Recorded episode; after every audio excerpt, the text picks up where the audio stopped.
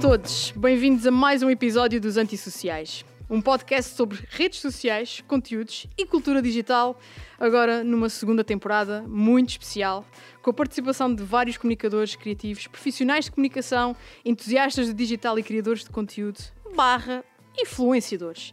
Todos eles açorianos como eu. Estamos a gravar este episódio na loja Sapateia, bem no centro da linda e histórica cidade de Angra do Heroísmo, sítio onde nasci e vivi até aos meus 18 anos.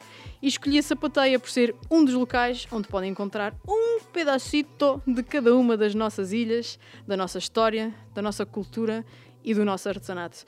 O convidado de hoje foi ali a Lisboa tirar o curso de Direito, comeu uns pastéis de nata por volta das 5 para a meia-noite e nunca mais prestou ficou mal amanhado. Acho que já perceberam que tenho aqui comigo o Luís Filipe Borges, argumentista, comediante e apresentador de televisão, entre outras coisas, e para mim um enorme orgulho e role model desde o dia em que estava a ver a revolta dos pastéis de nata na RTP2 ou na 2, na altura não sei se já, já era 2, com a minha mãe e ela me diz: Este pequeno é de cá. E eu pensei para mim: é possível nascer no meio do Atlântico e fazer carreira na TV. Ser ilhéu não é uma barreira os meus sonhos são realizáveis. Não sei como, mas consegui enganar o Luís Filipe Borges a vir aos antissociais. Luís, obrigado. Fico super feliz com o que tu acabaste de dizer e comovido até. Para já eras novíssima, tinhas que ser. Uh, não, eras eu não sou assim tão nova. tenho 34. Ok, mas mesmo assim, pá, a revolta foi a. Eu tinha 18 anos, talvez. Pois, 17, sim, sim, exatamente, exatamente quando, faz sentido. Mas fico super feliz por dizeres isso e, e, e se lembrou-me, aconteceu uma das melhores coisas que os, que os, Açores têm é, ao mesmo tempo que, que sentem um enorme orgulho na, nas suas raízes e, e, obviamente, portanto, nos açorianos que deixam uma marquinha qualquer, um, também, também tem uma cena que eu adoro que é o açoriano não fica particularmente impressionado com, com, com, com os chamados famosos, estou aqui a pôr aspas e itálico. E então, uh, dois exemplos que eu tenho disto. O uh, exemplo do orgulho, e isto foi um amigo meu de São Miguel que me ligou uma vez, na altura da revolta dos pastéis de nata, e eu acho que é um exemplo giro, até por causa da nossa rivalidade histórica. Então, esse meu amigo liga-me a rir-se e diz: pá, não vais acreditar, com o seu sotaque, não é? Claro. Não vais acreditar, pá, mas eu estou num tasco de rabo de peixe, na altura em que rabo de peixe era particularmente hardcore. Mas aqueles tascos onde estão, pronto, lobos do mar e senhores que ao pequeno almoço já beberam né, cinco cervejas antes de comerem o papo seco. Ou outras coisas. E de repente uh, o homem do bar manda calar toda a gente, muda a televisão para a 2 e tá, porque ia dar a revolta e grita: Oh, esse rapazinho é de cá. E, e em relação ao segundo exemplo, eu uh, de não ficarmos particularmente impressionados, e eu adoro isso. Uh, quando, quando, eu lembro-me quando a revolta estreou, de, de, da primeira vez que, eu, que regresso a casa, tinha sentar à espera uma data de amigos tinham feito, amigos e conhecidos, tinham feito assim uma recepção no aeroporto. Uh, muito, pá, com direito a um, pá, uma coisa estrambólica, com direito a, a, passadeira vermelha e tudo. Um, a partir daí, sempre a descer. Foi isso. Exatamente. Exatamente, é o início, a descer. Okay. A partir daí foi. Tá. Estás cá? Estás yeah? Quando é que vais embora? É logo, estás cá, quando é que vais embora? Tipo, parece é que as pessoas querem que a gente vá é um embora, não é? Tipo, é sempre, é sempre essa pergunta. Mas olha, obrigada por teres eh, Fogo aceitado é um prazer, é um prazer. o convite. Eu não sei mesmo como é que consegui enganar, olha, mas só foi. Yes! Score! Uh, tu nasceste aqui, foste criado aqui, na terceira. E... Concebido nas Furnas. Concebido nas Furnas. Nascido e criado. Olha só, que very é, international. A minha é? mãe dava aulas lá, a minha mãe, um grande amigo do meu pai, não posso desenvolver esta parte, mas, mas a, a, minha mãe é uma terceirense tão genuína que apanhou o barco 15 dias antes de eu nascer, só porque, palavras dela, nem pensar em nascer lá, nem pensar. Sabes que isso ainda acontece hoje em dia. Isso ainda acontece hoje em dia. Ah! Uh, por exemplo, os donos desta loja, o Neto nasceu, nasceu em São Miguel. Mas não há a mesma hipótese de ele vir nascer cá, Silvia. Não há. Enfim. Agora, entrando na nossa, na nossa conversa mesmo, tu nasceste cá, foste criado cá, uh, o que é que tu querias ser quando eras pequeno? Um, eu fui um puto muito, muito tímido e e com. Não levo nada a mal aos meus pais, claro, mas os meus pais são pessoas católicas, conservadoras e. que tem basicamente medo de tudo. Um, e então, porque pronto, a minha mãe ainda hoje fui almoçar lá a casa com a minha mulher, o meu filho, e uh, para ir para o quintal uh, fumar um cigarro é preciso sempre dar a chave e abrir um. aquilo está preso num trinco. Credo, parece estar em Lisboa, no pior bairro de. Exato. E a Sara, a, a, minha mulher, disse: Ah, mas pode, pode deixar só não, não, não, não. Eu gosto muito de estar em casa, mas gosto de estar em casa segura, disse a minha mãe. Pronto, isto para mostrar lá o seu, o seu temor em relação ao mundo. E então eu, eu uh, demorei muito a perceber o que é que eu queria ser, porque fui um miúdo muito uh, caseiro. Aquilo que eu costumo contar e que as pessoas ficam sempre boca aberta é: eu até aos 18 anos nasci, uh, saí à noite cinco vezes Okay. E sei que foram cinco, porque lembro-me das cinco mentiras que tive de contar para, para essas saídas noturnas a, a, acontecerem. E então uh, não me desenvolvi socialmente como a maioria dos miúdos da, da, minha idade. Eu acabei por viver a minha adolescência em Lisboa. E parte desse subdesenvolvimento teve a ver com uma dificuldade grande em perceber o que é que eu queria ser, embora, embora fosse bom aluno. E, e quando os meus pais me perguntaram, tinha eu acabado o 11 ano, já sabes o que é que queres fazer a seguir? E eu já. É o quê? Queres ser ator? Uh, talvez porque eu imaginava que o ator, como eu não vivia por aí além, né? estava trancado em casa, basicamente achava que os atores já, pronto, vivem personagens e tal, que deve ser uma forma gira de conhecer o, o mundo, passa o clichê. Uh, eles pensaram longamente, cerca de segundo e meio, e responderam ao mesmo tempo, nem pensar. E eu não lhes levei a mal porque uh, nem sequer tive uma atitude rebelde própria da idade, porque achava, uh, ok, uh, eu achava que ia viver cá e então pense, pensei de uma forma muito prática. Ser ator aqui não é possível. Né? Temos, temos, temos, temos, por exemplo, o Alpendre, que é um grupo de teatro belíssimo, mas não, é, não consegue ser um grupo profissional, como é óbvio, não é? Por causa da dimensão do nosso arquipélago. E portanto eu teria sempre que ter um day job qualquer que eu não, não saberia qual era. E então fui para Direito porque, por muito estúpido que pareça, achei que era a coisa mais parecida que havia com ser ator. Gostava, gostava okay, e gosto muito de séries e de Qual filmes. é a associação? É as alegações finais.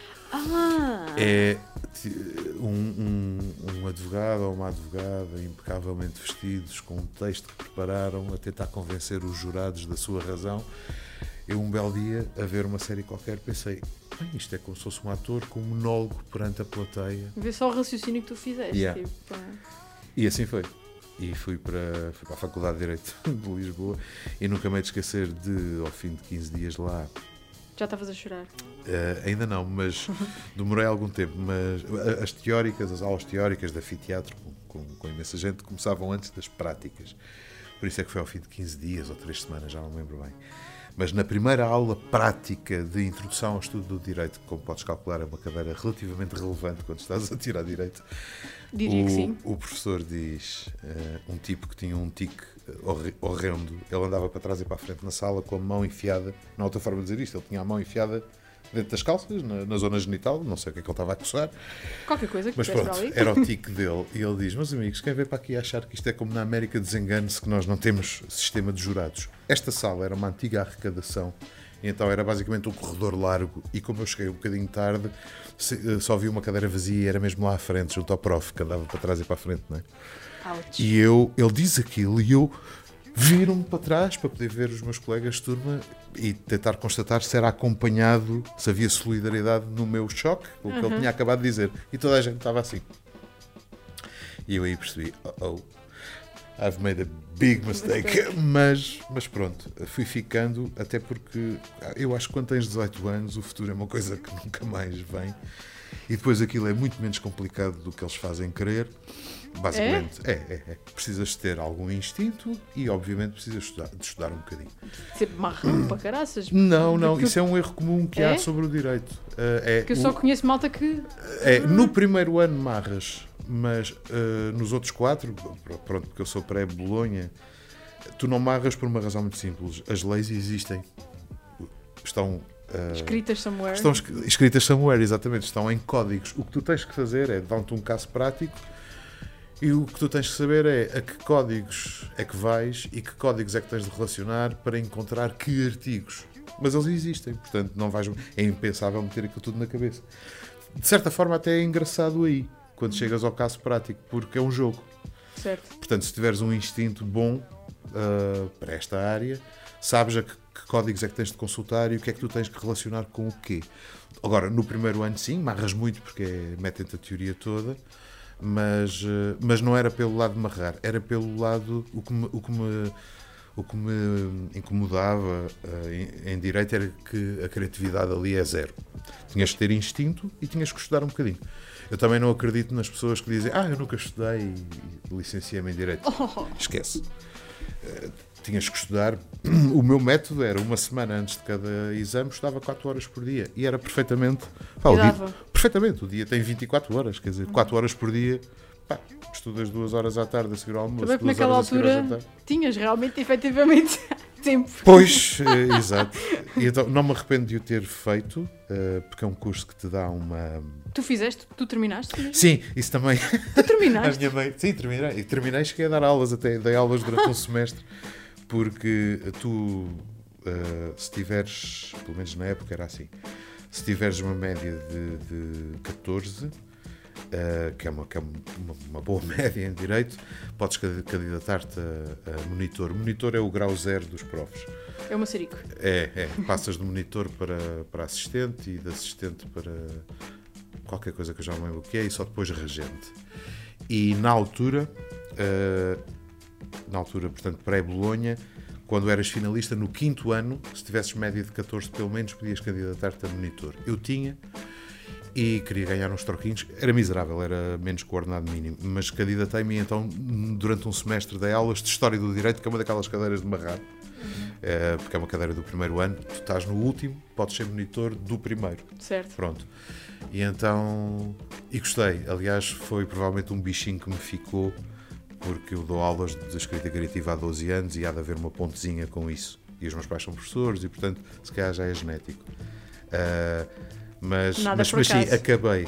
Acabei. E, e, há imensa gente que acha que não. A minha mãe. Eu achava que não tinhas terminado. É, eu, o, no Natal de 2019, aprendo, aquele, aprendo de Natal para a minha mãe, porque ela estava muito magoada, porque duas ou três pessoas ao longo dos anos tinham dito.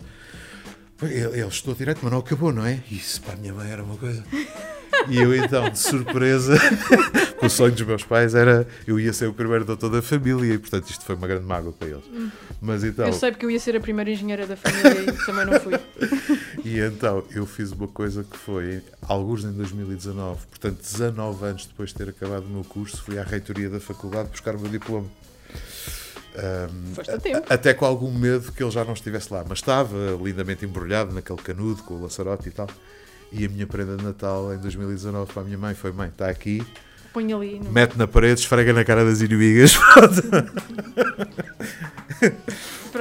Está aqui, terminaste, pronto. Eu pensava mesmo que tu não tinhas terminado. Sim, é, muita gente pensa isso. Eu pensava, porque, aliás, este teu salto para televisão foi durante o teu tempo foi, de, mais ou menos foi. Eu da faculdade. é no meu último portanto no último ano no quinto ano entre semestres eh, há, há ou havia imagino que continua a haver uma tradição em direito que era tu acabavas o primeiro semestre e antes de arrancares o segundo há aquele pequeno hiato não é? Tu, toda a gente mandava o seu currículo para escritórios de advogados. Porquê? Para começarem a ser chamados para entrevistas e então quando acabasses o curso começares o estágio. O estágio, o estágio eu não fiz. Não. Ou seja, eu se quisesse ser advogado amanhã era impossível. o que eu sou, o que eu sou é jurista, exatamente. Uhum. Eu para ser advogado. estágio para poderes fazer o exame de acesso à ordem. E, exatamente, eu teria que fazer um estágio de dois anos. Uhum. E então, não remunerado. Ou é remunerado? Em 90% dos casos não remunerado, não remunerado. Só se tivesses muita sorte. muita, muita sorte mesmo. E, e então enquanto todos os meus colegas mandavam currículos para os escritórios, eu, sem dizer nada aos meus pais, claro, uh, o que eu fiz foi com, com dois grandes amigos, um deles açoriano também, aliás, uh, o Nuno Costa Santos, com quem depois, muito sim. tempo depois faço os mal amanhados, uh, nós juntámos os três e escrevemos uma, uma carta a um jornalista que admirávamos muito e que na altura ele fazia belíssimas entrevistas no DNA, que era um suplemento do Diário de Notícias, e escrevia crónicas que nós apreciávamos muito também e tinha criado uma, uma produtora de televisão, fazia um programa chamado Portugalmente na RTP2 que nós adorávamos, que era um programa de género documental que dava todos os dias úteis e em cada dia podia ser completamente diferente. Dou-te dois exemplos. Houve um dia em que o programa, aquele episódio era uh, um, um, muito jovem jornalista chamado Tiago Rodrigues, hoje diretor do, do, do artístico do Teatro Nacional Dona Maria II, ia para, para dentro da capital, a discoteca uhum. de, dos Betos, e ia-lhes fazer perguntas de cultura geral. Uh, e então perguntava, por exemplo, que, que, que, canais é que gosta de ver? E depois as pessoas armam-se. Ah, eu adoro a RTP2 e o People and Arts. É... Então qual é o seu programa favorito do People and Arts? Uh, no dia a seguir era um programa sem, sem, sem texto, onde durante 25 minutos o que tu vias era uma data de miúdos entravam na Toys R Us, as portas fechavam-se e era 25 minutos das câmaras a acompanharem as crianças a descobrir aquele mundo e a abrir coisas então e a brincar. Era completamente coisa... random. Sim, era random, era conceptual. Nós gostávamos muito, muito do trabalho. O Osório tinha só. Luís Osório era o nome dele. Ele tinha só mais. Tinha e tem, está vivo. Sete anos do que eu. Mas naquela altura, quando tu tens 22 e uma pessoa tem 29, há um. É, há um, um é naquela altura há um, uma, gap, de, há um gap geracional, pensamos nós. E, e, o, que, o que nós fizemos foi escrever-lhe uma carta. E escrevemos uma carta a dizer que gostamos, somos, somos fulanos, gostamos muito do seu trabalho, muito, e, e temos aqui uma ideia para um programa, à consideração da sua produtora. Duas coisas incríveis aconteceram. Uma foi, ele respondeu, essa carta. E a segunda foi, chamou-nos para uma reunião e nessa reunião explicou-nos que a nossa ideia era uma merda. E era. Só podia ser porque eu não me lembro sequer do que era. Eu sei que tinha a ver com o mundo académico, mas acho que a própria ideia era académica. Ou, ou seja, ainda não era a revolta? Não, não, de todo. Não, nada, não tinha nada a ver. Era mesmo, era uma coisa também documental, salvo erro, pá, mas era uma ideia certamente chata. E, mas ao mesmo tempo que ele nos explicou esta ideia não, um, houve qualquer coisa naqueles três putos que ele gostou e começou a fazer brainstorms connosco. Então eu passo o meu segundo semestre uh, do último ano de Direito a ir de 15 em 15 dias ou de 3 em 3 semanas à mínima ideia, que era como se chamava essa produtora, na Rua Augusta, ainda por cima ficava numa zona gira e tal, mesmo no início, portanto, no início da rua junto ao Rocio. Íamos lá e estávamos uma tarde inteira a bater bolas, nós três e, e o Osório. E depois, coincidência cósmica, tenho tido algumas na vida. No dia em que eu acabei o curso, faço uma prova oral de Direito do Trabalho de manhã, vou à cantina comer uma mistela qualquer por 2 euros e estou de fato e gravata porque nas orais não passavas se não, se não, se não fosses de fato e gravata uh, e recebo um telefonema quando estou na, na, cantina a dizer do Osório que é uma pessoa com uma voz muito metálica a dizer assim Uh, Luís, vendi a nossa ideia à RTP2, quando é que, quando é que podes começar a trabalhar? E eu, uh, agora? Salva-me, tira-me daqui. Então, então vem cá ter. E eu chego a, pronto, chego à mínima ideia, acabei, pronto, acabei uma mousse de chocolate que tinha sido confeccionada em 88 e fui, e fui, e fui para o escritório, cheguei lá já com a gravata na mão assim, tipo despedida de solteiro os meus amigos trataram por doutor durante 48 horas por graça e, e comecei, e comecei a trabalhar. Nunca mais voltei à Faculdade de Direito. Nessa, Sem para ir buscar o diploma. É, exato, lembro, ainda o pedi, pedi na altura, paguei-o na altura, mas só fui buscar 19 anos depois. e foi assim que nasceu a revolta ou isto ainda foi um projeto pré? É, a revolta são, tentando contar muito resumidamente, a revolta, a revolta acontece. 22, acontece 5 anos depois. Eu, na mínima ideia, trabalho cerca de 3 anos, sempre a fazer projetos seguidos para a RTP2, quase sempre no género documental. E foi um tempo fabuloso. Éramos uma equipa muito pequena, éramos 7 ou 8 pessoas e, pá, e, e, toda a gente teve ali um percurso muito interessante depois de trabalhar naquela produtora. Um, e eu, para fazer uma analogia futebolística, que feliz ou infelizmente é uma coisa que eu aprecio. Uh, eu, o que eu sentia era que uh, eu estava no clube do coração, estava no Benfica, e que só admitia trocar o Benfica pelo Barcelona. E o Barcelona do meio era, eram as produções fictícias. Ao fim de quase três anos a trabalhar na mínima ideia, com vários projetos que, que pelo menos criticamente, tinham bastante impacto, recebo uma proposta para ir para as produções fictícias. Lembro-me que demorei pelo menos uma semana, talvez mais, a colocar aquilo a, a, suar, frio. Não uhum. sabia como é que havia de dizer ao patrão, ao Osório, que tinha aquela proposta. E quando lhe finalmente contei, ele riu-se imenso e foi fantástico. Disse, tens de ir, tens de ir, isto faz parte do crescimento, é uma grande oportunidade, tens de ir, nem penses duas vezes. Fui. Para resumir também muito, muito a parte das produções fictícias, trabalhei lá a tempo inteiro também, cerca de 3 anos. Desiludi-me tremendamente. Ok. Tremendamente. Eu fui o 13 terceiro a entrar e penso que fui o primeiro a entrar que já fazia parte de uma geração de fãs. Tipo, eu quando entrei sabia muito bem do trabalho que, que o núcleo duro que lá estava já tinha feito. Ok.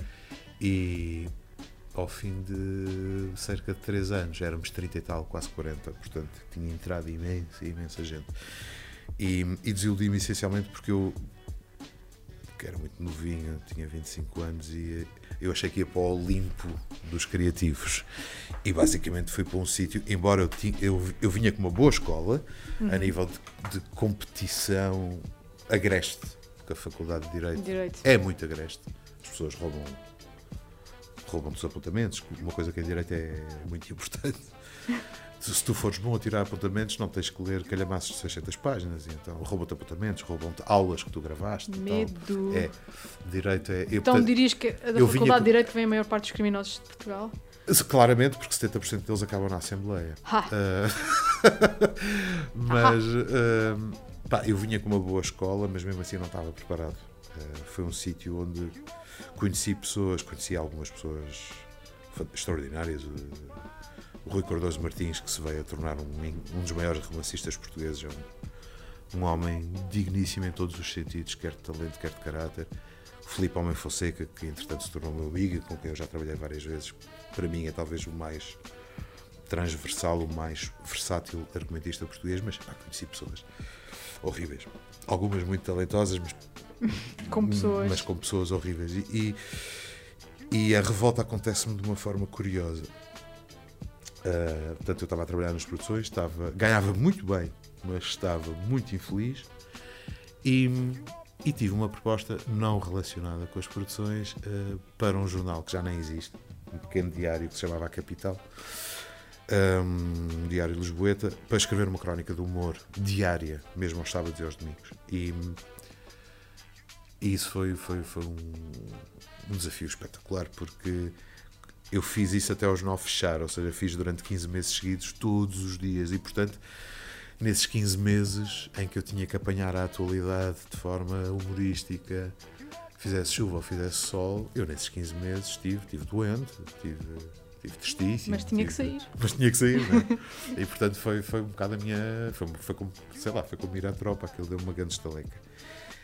Ahm, e essa crónica diária, na altura em que os jornais tinham colunas de citações e, e eram mais jornais do que hoje também, Ui. essa crónica era muito citada. Houve um dia épico para mim, para mim apenas e para mais ninguém, em que se, se juntássemos o certo que tinha saído citado no público com o certo que tinha saído citado no DN, com o certo que saiu ditado- citado no Expresso, com o certo que saiu citado no Correio da Manhã, era a minha crónica toda. Portanto, Fizeste um, um mashup. fazias ali o mashup e tinhas a crónica toda. E, e correu, correu tão bem que um belo dia ligou-me um senhor brasileiro. Dizia, Era o "Tó, Edberto Lima.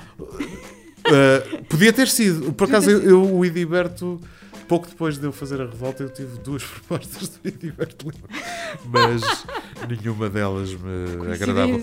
Mas liga-me um, Brasil, um homem a dizer: "Ah, O Tolis Borges, eh, meu nome é Bruno Santos, sou subdiretor da RTP2 e eu adoro as suas crônicas e arranjei seu contacto que eu queria muito falar com você. Eu tenho aqui um projeto, pode ser a sua cara. E eu, disto faz sentido. Como assim? Não faz sentido um brasileiro. É, bem, isto não faz sentido. Hum, mas, mas eh, como há pelo menos dois amigos meus que eram bem capazes de pregar uma peta destas, eu desenvolvi a conversa. eu, "Vo- vo- Você está interessado em reunir? Eu, estou, estou, estou. Ótimo! Então, posso chamar para essa reunião o produtor desse hipotético futuro, eventual projeto que eu estou pensando, que é um, que é um espanhol chamado Herman. E eu, aí rimo. E eu, ok, um brasileiro, um, um, Um açoriano e um espanhol. parece o início de uma anedota. Está bem, está bem, vamos a isso. Para meu grande espanto, estas pessoas existiam de facto e, e- e traziam algo em papel que era eh, a gênese da revolta, que era um projeto chamado O Segredo da Alheira, era o título de trabalho. Ah, E eu lembro-me, pá, eu estava. Não é tão catchy. Pois, e eu estava numa fase, pá, eh, entre o meu trabalho na capital e as coisas que ainda fazia nas produções fictícias, eu estava a realizar o meu sonho, que eu descobri em Direito. Eh, portanto, quando, quando andava no liceu, descobri que queria ser ator. Em Direito, descobri, não, pá, viver da escrita. E eu, aos 27 anos, estava a viver da escrita. E bastante bem. E, portanto, fui para esta reunião para um possível primeiro projeto televisivo eh, muito descontraído, muito. Estava na boa, tipo, pá. eh, Eu pensava isto é brincar. Isto, isto. Não, e estava naquela, se acontecer, aconteceu, se não acontecer, pá, não há problema porque eu estou muito fixe. E então, depois dessa reunião, no fim dessa reunião, eu digo-lhes com o maior desplante, tipo, olha, se calhar um puto que, que- que nunca tinha dado a cara por nada, eu se calhar isto é, pronto, vocês são estrangeiros, não é? Portanto, talvez não, naturalmente não, não estão enraizados ainda na nossa cultura, mas o segredo da alheira, a, a alheira é uma coisa deliciosa, vocês, ah, sim, sim, é, eu já comi, o espanhol, bueníssimo, é? Eh, pois, mas eh, se já comeram, sabem que visualmente a alheira eh, pode facilmente ser confundida com um cagalhão. E não sei se me apetece apresentar, um programa. programa em que o logotipo vai parecer um cagalhão. Nos dias de hoje Eh, seria aquele emoji fofinho do cagalhão. Exatamente, exatamente. Mas é hoje. e, e, e o Bruno Santos, o Bruno Santos, já agora, que era o brasileiro, vem a tornar-se, anos depois, eh, diretor de conteúdos, eh, diretor de programas da, da TV durante, durante imenso tempo. Ahm, o Bruno diz: É, estou vendo, estou vendo. É, você tem uma certa razão. E a reunião acaba. E só umas horas depois, em casa, é que me bateu. O que é que tu foste fazer? Tipo, estes gajos estão-te a dar uma oportunidade inacreditável e tu basicamente disseste-lhes Que o programa deles era um que o cagalhão. título é. Exato, é uma merda! Literalmente uma merda. Mas pronto, felizmente eles receberam essa nota bem e começámos a. Fomos desenvolvendo aquele projeto. Eu gravei um piloto muito, muito.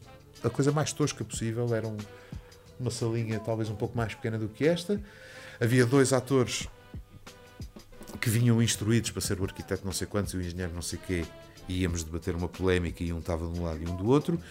E eu tinha que fazer para um único câmara Portanto, a única pessoa que estava nesta sala quando eu entrei era um câmara e os câmaras em Portugal são. Se tu fazes rir um câmara, estás garantido. Porque eles fazem tudo. E portanto têm. Pá, já viram tudo, fazem tudo, conhecem toda a gente. Portanto, são gajos muito pouco impressionáveis. E eu tinha que trazer 5 minutos de monólogo cómico para fazer só para este câmara. Sem, portanto, não está lá ninguém, não há pessoas a assistir, é aquele câmara. E depois anunciava estes dois, o arquiteto e o engenheiro, e conduzia durante meia hora a tal conversa onde eles iam discutir um com o outro. Ah, era, era este o piloto muito, muito simples, que era para a administração perceber se, pá, se o gajo se safa ou não, se eu me safava ou não. E eu lembro-me que, pá, e à terceira piada o câmara riu-se e eu, é pá, que fixe. E depois entraram os atores, eles fizeram um bom trabalho e fizeram muito bom trabalho, pá, e aquilo correu bem. Lá está, eu estava super descontraído, estava naquela lógica, se acontecer, aconteceu, se não acontecer, porreiro. E pronto, felizmente a coisa passou e, e de segredo da alheira transformou-se em, em Uhum. revolta dos pastéis de nata. E o Bruno Santos tem um mérito, tem um mérito total, porque ele escolheu a dedo todas as pessoas que acabaram por fazer esse programa e todas tínhamos uma coisa em comum, éramos todos virgens em TV. Eh, Eu nunca tinha apresentado, o, o Gel eh, começa aí também, o Pedro Fernandes começa aí também, hoje um dos meus melhores amigos, e portanto havia esse lado. Estávamos literalmente todos no mesmo barco, e então Deu mais gozo ainda. é pá, deu mais gozo. Ainda por cima, o Bruno disse-nos, mesmo eh, a uma hora do primeiro direto, ele disse: Malta, são três meses, divirtam-se. Pá, Há de ser o que Deus quiser. há de ser, exato, três meses, pá, aproveitem esses, esses três meses, que eram, portanto, 13 episódios, que são aqueles packs normais de TV. Cada série tem 13, é assim um formato que se usa muito. Depois, felizmente, acabaram por ser três meses vezes quatro, foram quatro séries, foi, foi, foi, foi, foi fixe. Portanto, tu, nesse aspecto, tu és um one-man show, porque tu, tu escreves, tu podes escrever comédia e ainda apresentar a comédia que tu escreveste. É, a é? minha mãe tem uma frase muito boa quando estás zangada comigo, ela diz isto: é, Tu não queres mesmo morrer estúpido, diz ela. E, e isto para ela é uma coisa má, para mim é uma coisa boa, porque pronto, eu eh, felizmente o que me safa. É ser versátil. E senti isso claramente na- neste período que nós vivemos, há mais de um ano. Eu tenho imensos, imensos mesmo amigos e conhecidos que, por fazerem só uma coisa, com muitas aspas ne- neste só, Claro. que são, são só atores, ou são só argumentistas, ou são só músicos, ou são só locutores, viram-se à rasca. E eu estou habituado há muitos anos a- a Vocês polivalentes, não é? A, a fazer coisas a fazer quatro ou cinco coisas diferentes que me pagam. Sempre em pronto, estou sempre a fazer este malabarismo. Essa versatilidade tem um lado negativo também, claro que é nunca seres a primeira pessoa de que se lembram com uma coisa em particular.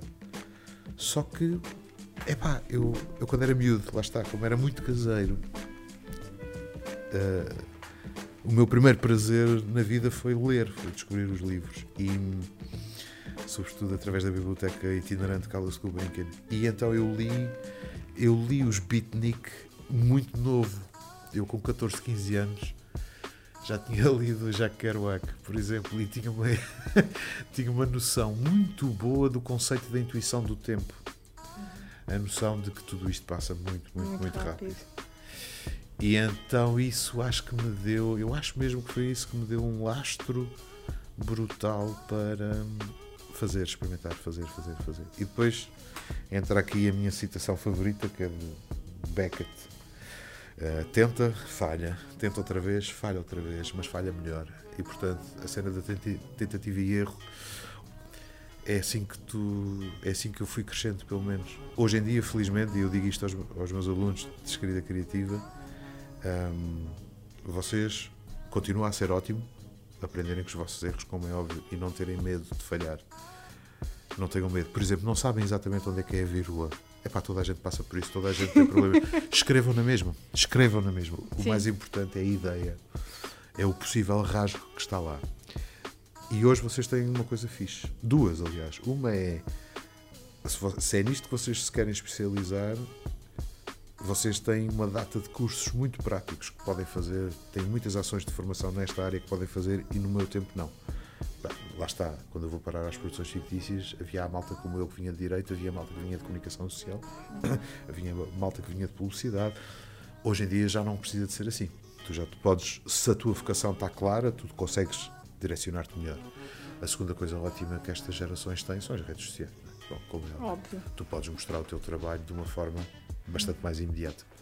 exatamente. E tu também fazes uso desse, desses meios para, para te projetares, não é? Mas eu queria voltar aqui à parte ainda do, do One Man Show, porque se tu tivesses que escolher, não é? Tu és argumentista, tu és escritor É tu, tu queres é escrever. Escrever é como não te imaginas a fazer outra coisa. Sim, Se sim, agora sim. te dissessem, não podes escrever mais, vais ficar só a apresentar ou vais ficar só. Falo-ia, porque consigo retirar muito prazer daí e porque, e porque pronto, o meu filho tem que comer. Mas, mas era uma grande tristeza. Por, eh, por acaso é muito giro teres-me feito a pergunta dessa forma, porque é, eu fizeste exatamente ao contrário da maneira que eu, que eu, que eu costumo pensar e, e, e- e é engraçado. Eu nunca tinha visto dessa perspectiva. Eu costumo dizer ao contrário, que é só posso fazer uma coisa, com uma pistola apontada à cabeça responderia escrever. Escrever. Tu disseste-me, se não pudesse escrever, como é que era? É, ainda se tornou mais marcante para mim, visto com essa perspectiva. E eu acho que. Acho mesmo. Qual é que é a grande razão para, para ter essa predileção? Provavelmente tem a ver com essa solidão em miúdo, mas tem seguramente a ver com, com uma. Há uma nobreza absolutamente apaixonante eh, no ato da escriva, como função criativa primordial. Explico de outra forma. Uma das grandes eh, questões existenciais da humanidade é o que é que veio primeiro, o ovo ou a galinha. No caso do audiovisual, isto não se coloca de todo. Não há cá ovo ou galinha. Claramente o que vem primeiro é o texto. Se não houver alguém, um desgraçado ou uma desgraçada, que escrever um guião, não fazes mais nada a partir daí. A malta dos figurinos não sabe que roupa é que tem que ir buscar. A produção não sabe o que é que locais tem que reparar porque não tem uma história. O realizador não sabe para onde é que vai apontar as câmaras. Os atores não têm texto para decorar. Portanto, Esta é uma, há uma nobreza incrível nisto. Tu és literalmente perante aquele angustiante cursor que pisca na página em branco, tu és um potencial pequeno Deus. Tu vais criar de raiz um universo. E depois, ao mesmo tempo, mas isto dá-me pica, ao mesmo tempo acontece uma coisa extremamente angustiante, que é o argumentista é absolutamente desvalorizado. Em Portugal, em Portugal e não só, mas em Portugal a coisa funciona assim. Se um projeto corre muito bem, ah, os atores eram fantásticos. Se o projeto corre muito mal, ah, os textos não eram bons. Quer num caso, quer noutro, nunca ficas a saber o nome de quem é que escreveu. e há, há, uma, há uma história que eu adoro contar, que é rápido, eh, que aconteceu com um grande amigo meu. Nós tínhamos escrito uma peça de teatro eh, que estreou no São Luís, e no dia da estreia, que está, obviamente está cheio, é a estreia, e no foyer as pessoas estão muito elegantes, e, e vamos levantar os nossos bilhetes. Eu vou, levanto os meus, ele vai com a sua mulher e tenta levantar os dele, e a senhora da bilheteira diz: Não, não tem aqui nada neste nome. Uh, a senhora veja lá outra vez, uh, tem que estar. Não, não, não tem nada no seu nome. Bem, isto deve ter sido um erro da produção, mas uh, veja lá outra vez, se favor. Não tenho nada aqui. O meu amigo irrita-se e diz: Minha senhora! Mas aos gritos não foi Sem mim, isto não existia. E eu acho até hoje aquela mulher está convencida que, que, que ele era o, o empreiteiro do, do Teatro São Luís.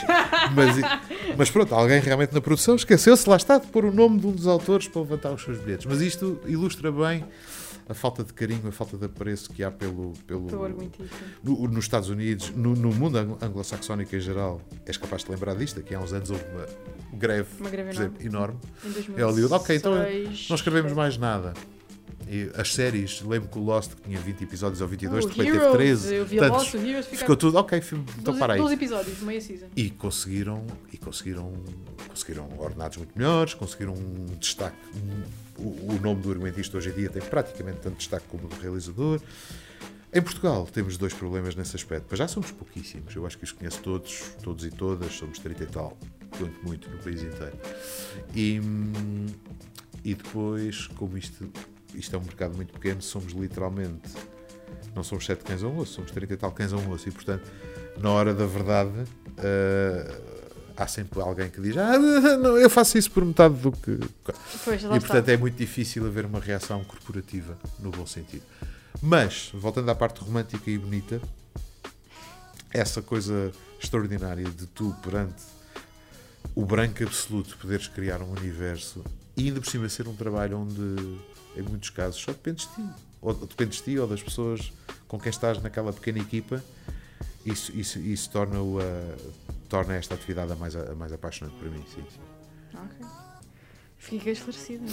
Se bem que já tinha. Eu falo imenso, desculpa. Não, já tinha quase a certeza absoluta que, que ias responder isso, não é? Mas, mas nunca se sabe. Agora dava-te um devaneio e desse, desse álcool que estás aí a beber. Uh, agora, um conselho, se pudesses dar a, a um ilhéu nascido no século XXI, que é tão diferente do tempo Mesmo. que eu nasci, tu nasceste também, um, e que sonham com uma carreira no audiovisual, na escrita, pá, poder contribuir para esse mundo do entretenimento. Que conselho é que tu darias a eu, essa eu, diria, eu, eu sinto-me horrível, sinto-me horrível, uh, sinto-me sempre. Uh, tu conheces essa malta toda, tu és a pessoa que criou o universo. Sinto-me esquisito a dar conselhos, mas o que eu diria é, uh, hoje em dia, sobretudo para alguém que está aqui, aliás, Ainda há dias eu vi isto no jornal. Eu, eu leio a imprensa açoriana toda, recebo em PDF. E eu já não sei exatamente em que jornal, mas apareceu um artigo e era mesmo a fechar o jornal sobre uma, uma rapariga de cá. E eu não a conhecia. Ela é comediante e é, e é Carlota do Twitter. Acho que era. Teve neste podcast já. Carlota do Twitter. Exatamente. E eu fiquei. Ok, espetacular. A Carlota do Twitter é um belíssimo exemplo do conselho que eu daria, que é usufruam das redes sociais, a tal história. Pá, eu. Os meus pais. Uh, eu ia dizer, eu fiz o liceu todo sem computador, fiz o liceu todo sem computador e, e os meus pais compraram um carro, o seu primeiro carro, um Renault Clio com mil de cilindrada quando eu tinha 15 anos. Portanto, ok, eu venho mesmo de outro tempo, faço parte de uma geração, que há de ter um nome qualquer de certeza, que é a geração que, que apanha o mundo como era antes e o mundo como é agora, a nível de transição digital. Sim, sim, sim. Um, e, e o que eu diria é, para quem fez o liceu sem computador, para quem só descobriu a internet já basicamente na faculdade, para quem, para quem integrou a primeira onda da blogosfera, quando ainda nem caixas de comentários havia. O que eu diria, e é o que eu digo aos meus alunos, o que eu diria a pessoas como, como, como, como a Carlota do Twitter, que eu conheci claramente, como o próprio nome artístico dela indica, por causa do seu trabalho brilhar numa rede social particular, usem-nas. Porque lá está, e tu és outro exemplo disso, quer dizer, tu, estás em teletrabalho a fazer sem qualquer problema a 1500, a 1500 km de distância aquilo que estarias a fazer e muito bem em Lisboa. Uh, as redes sociais têm coisas uh, absolutamente horrendas que, que poderemos também debater, Debater. mas têm esta coisa maravilhosa que é são um laboratório criativo. Tu podes alicerçar uma plateia mesmo que não estejas a ver as pessoas e podes receber algo muito bonito que é no meio do joio todo que, que há nas redes sociais, onde aparentemente a esmagadora maioria das pessoas usa as redes sociais como como, como se fosse uma discussão de trânsito, né? Quando, Por acaso eh, usaste o exemplo que eu costumo usar, que é as pessoas comportam-se tal e qual como se fossem no trânsito. Manda para o caralho! É, mas já porque nunca mais te vou ver. Exatamente, e já meteram a segunda, não é? E estão dentro do carro e estão a Bom. Mas é tal e qual, tal e qual. Uh, mas no meio desse joio todo há trigo, e há trigo de grande qualidade, que é aquela pessoa que te diz que não te conhece lado nenhum e que te diz adorei isto, ou rimo tanto com isto. E isso faz algo extraordinário à, à, natureza humana, que é encorajamento. Toda a gente precisa de encorajamento, mesmo os posers que dizem que não. Hum. O António Lobantunes, que é um escritor absolutamente admirável, mas em todas as entrevistas diz qualquer coisa do género: Eu sofro imenso, eu sofro, eu sofro eu sofro, estas personagens, elas entram em mim e depois são elas que escrevem, no fundo. Eu sofro, eu não sei, não sei, isto é horrível. Isto, isto, isto, isto é uma dor, isto sai de mim de uma forma, não sou eu, quer dizer, isto eu sou apenas um veículo, porque isto realmente. Pá, eu penso sempre, pá, se te custa tanto, para, para. Nós não somos, não, não somos sádicos, portanto, não precisas ser masoquista. Tirando pessoas que, que posam dessa forma, toda a gente, toda a gente, podem dizer o contrário, mas toda a gente quer Toda a gente trabalha em artes, quer ser vista, ouvida, aplaudida, lida, seja qual for uh, o género artístico onde estão a trabalhar. Sem isso, não, não faz sentido. Não faz sentido. Não faz sentido nenhum. O artista precisa de uma audiência. E as redes sociais, lá está esse trigo, uh, as redes sociais podem cumprir esse papel. Tipo, tu, as pessoas ainda não te conhecem e tu estás. Há um projeto recente onde eu escrevi uh, chamado A Rede para a RTP2, uma criação do meu irmão Alexandre Borges. É um projeto que se passa todo no template de uma rede, obviamente, reminiscente do Facebook, e em cada episódio nós estamos a acompanhar um user diferente. E há um episódio que, nós, que, eu, que eu escrevi que nós dedicamos especialmente a um user, fictício, claro, que é um rapaz chamado Micael. Ele tem 20 e poucos anos, é de São Jorge e o sonho dele é ser comediante. E o episódio é o crescimento dele na rede e é ele a lidar precisamente com o joio todo, todo, todo, todo, mas o trigo que o faz crescer também. Há uma miúda que é uma influencer neste universo, é uma influencer conhecidíssima e que, e que o adora e que ri-se imenso com ele. E depois há, há, ali também um flerte entre os dois e tal. Mas isto para dizer que uh, pessoas como a Carlota, do Twitter, uh, são a prova provada. É tão giro que tenhas referido a Carlota, porque eu descobri, descobri a Carlota há 5 anos. Uh, a Carlota era a melhor amiga de um, de um, amigo nosso que infelizmente já faleceu. Uh, eu já seguia a Carlota do Twitter e eu, sabes como é que eu, eu vi o Twitter handle dela e percebi logo que pá, esta gaja é da terceira. Que Por, porque era. O handle dela, dela era gaitadaria. Gaitadaria. E eu fui lá falar com ela e disse assim: Tu és a terceira? Gaitadaria, e ela, Sou. E ela ficou assim meio desconfiada: Como é que tu sabes? Eu, gaitadaria. Hello. E, e, foi uma das pessoas que lá está, tendo em conta o âmbito desta, desta nova temporada, disse assim: Eu quero muito que a Carlota venha aqui. Nós não nos conhecíamos pessoalmente, passámos a conhecer-nos. Eu já conheci o pai dela, curiosamente, mas também o pai dela conhece toda a gente. Por isso, um, e é engraçado que tenhas ido buscar essa, porque ela falou-me dessa entrevista. Ela disse: O Diário Insular quer me entrevistar. Foi Isto está a acontecer. O que é que eu digo? Eu digo: És tu? Sei tu. E, e é que tenhas, tenhas pensado, tenhas tenhas lido isso. E, eu, tu... acho, eu até me sentia mal. Eu senti, houve uma parte de mim que se sentiu mal, tipo, ela é da terceira e eu ainda não tinha ouvido falar dela como. E eu acho que. Isso é porque tu já não estás muito no Twitter. Então... Eu já não estou. Aliás, eu ainda estou porque uh, há uma pessoa maravilhosa chamada Ricardo Tomé, que hoje é o.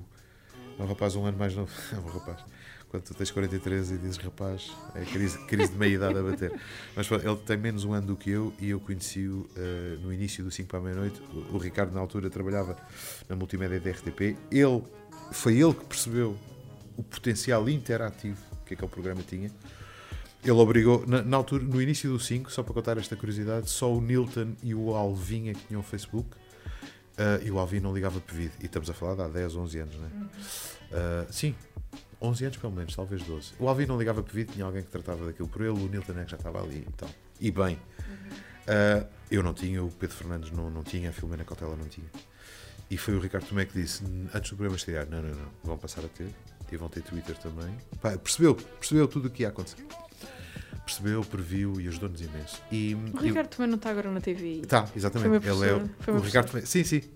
Uh, o Tomé é que, é que, é que depois, pá, ao fim de uns dois anos ou três, do 5 começar, arranjou, já não lembro do nome do programa, mas ele arranjou uma app fantástica, porque aquilo era, lá está, muito time consuming, ainda por cima que o 5 originava e, e, suponho que continua a originar uma vaga de, de feedback tremenda e depois gajos como eu que tiveram uma educação, educação judaico-cristã sentem-se muito mal se não respondem às pessoas todas. E, isto já me passou também. já, já, já, me passou. Ah, uh, mas o Ricardo arranjou-me uma cena maravilhosa que era uma aplicação qualquer, um programa qualquer, que tudo o que eu escrevesse no Facebook saía no Twitter ao mesmo tempo. Sim. E então, eu nunca mais liguei ao Twitter. Entretanto, já tinha percebido também que o Twitter meu Deus, isto é extraordinariamente violento. Então, bem, com esta aplicação, eu nem preciso de ir lá, tipo, está aqui. Então, de vez em quando, alguém que me diz, ah, ainda estás no Twitter. Eu, ah, pois estou, porque eu nunca, pronto, tenho esta estás, coisa. Mas não estás. Estou, mas não estou, exatamente. Uh, eu não me lembro, eu lembro-me que um, tentei apagar a minha conta uma vez, porque achei que já não fazia mesmo sentido. Mas eu, para apagar a minha conta, se bem me lembro, precisava de saber a minha PES para poder entrar nela e depois apagá-la. E eu não faço, não, não faço ideia. Foi há tanto então, tempo. Eu acho que o meu, o meu emoji, o emoji, ou como é que se diz? O, a, a, a carita, ainda é um avatar que me fizeram no tempo dos pastéis de nata, que é um bonequinho eu, meu. Eu já passei por lá, mas, mas percebi claramente que já não ias lá. já não ias lá há algum tempo, mas pronto. Uh, curioso, tens mesmo falado da Carlota. É, o mundo é um ervilha. Um, o facto de tu teres nascido ilhéu tem algum reflexo na pessoa que, que tu és? Total. Uh, Tanto a eu... nível pessoal como profissional. Sim, é? sim, sim. Eu, eu, uh, eu, não quero parecer. Não quero mesmo parecer. Uh, isto não tem nada a ver com, com ímpetos independentistas. nem a falar. Não, não tem, oh, não. Não tenha, mais, não, não tenha mais pequena Vamos relação com isso e acho mesmo que não faz sentido. Uh, mas eu sinto seres açoriano, seres madeirense e ires viver para, para a capital, pelo menos, tu provavelmente sentes isto também. Tu, tu és imigrante, tu estás no teu país, mas és imigrante. Uh, porque tens 18 anos, tu deixas esta ilha com menos de 60 mil pessoas, 56 eh, mil pessoas e 70 mil cabeças de gado, onde nesses 18 anos viste toda a gente, incluindo as vacas, pelo menos uma vez. Já os viste a todos pelo menos uma vez. Não sabes, obviamente, o nome de toda a gente, né? Uhum. mas viste-os todos pelo menos uma vez. E onde tu te sentes. Tu pertences aqui. Não tens a mais pequena dúvida sobre isso. E de repente vais para um sítio onde, por muito agradável que seja, a realidade é totalmente diferente daquela, daquela que tu conheceste na tua vida toda, quando tu tens apenas 18 anos. Isso é, é, é profundamente marcante. Tu, ok, a língua é a mesma, mas tu mas és é imigrante. Um, é, um, país completamente diferente. E, e, de que forma é que eu acho que isto me marca? Para já, além de, de eu ter sempre os Açores, né?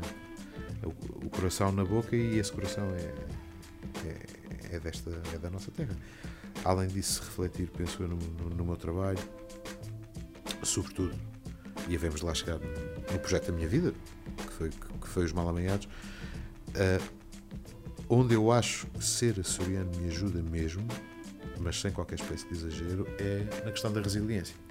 Uma palavra que, entretanto, uma palavra que eu adoro e que, entretanto, foi assassinada pelos nossos políticos, que agora é sempre qualquer coisa, mandam cá para fora. Mas eu acho mesmo que não há Pá, vou, ok, vou pôr aqui os nossos primos madeirenses na equação, eh, porque pronto, também são ilhéus e, e, provavelmente eles têm isto em comum connosco, mas não há, não há português. Sim, sim, o transmontano sofre muito também, mas pode-se meter num carro e chega onde tem que chegar rapidamente. Não há portugueses mais resilientes que os ilhéus, não, não mais pequena dúvida disso. Uh, e daqueles que conseguem ficar, porque o apego vulcânico também é tão grande que eu costumo dar este exemplo. Aliás, há um off nos Malamanhados onde eu falo disto quando eu entrei para Direito, nós éramos 21 açorianos naquele ano, em 1995, a entrar. Quando eu estava no terceiro ano, éramos 7. 14 tinham, pelos mais diferentes motivos, Voltado. voltado a casa. Um grande amigo meu, grande amigo meu de infância, o Lúcio, eh, ele foi para a informática. Ele era, ele era daqueles gajos absolutamente brilhantes naquilo. Eu lembro-me perfeitamente o lar onde ele vivia, naquela, naquela idade em que somos rapazes, com 19, 20 anos. Em princípio, terias, sei lá, Megan, um póster da Megan Fox na parede. O que ele tinha era um Angra de heroísmo, uma panorâmica brutal.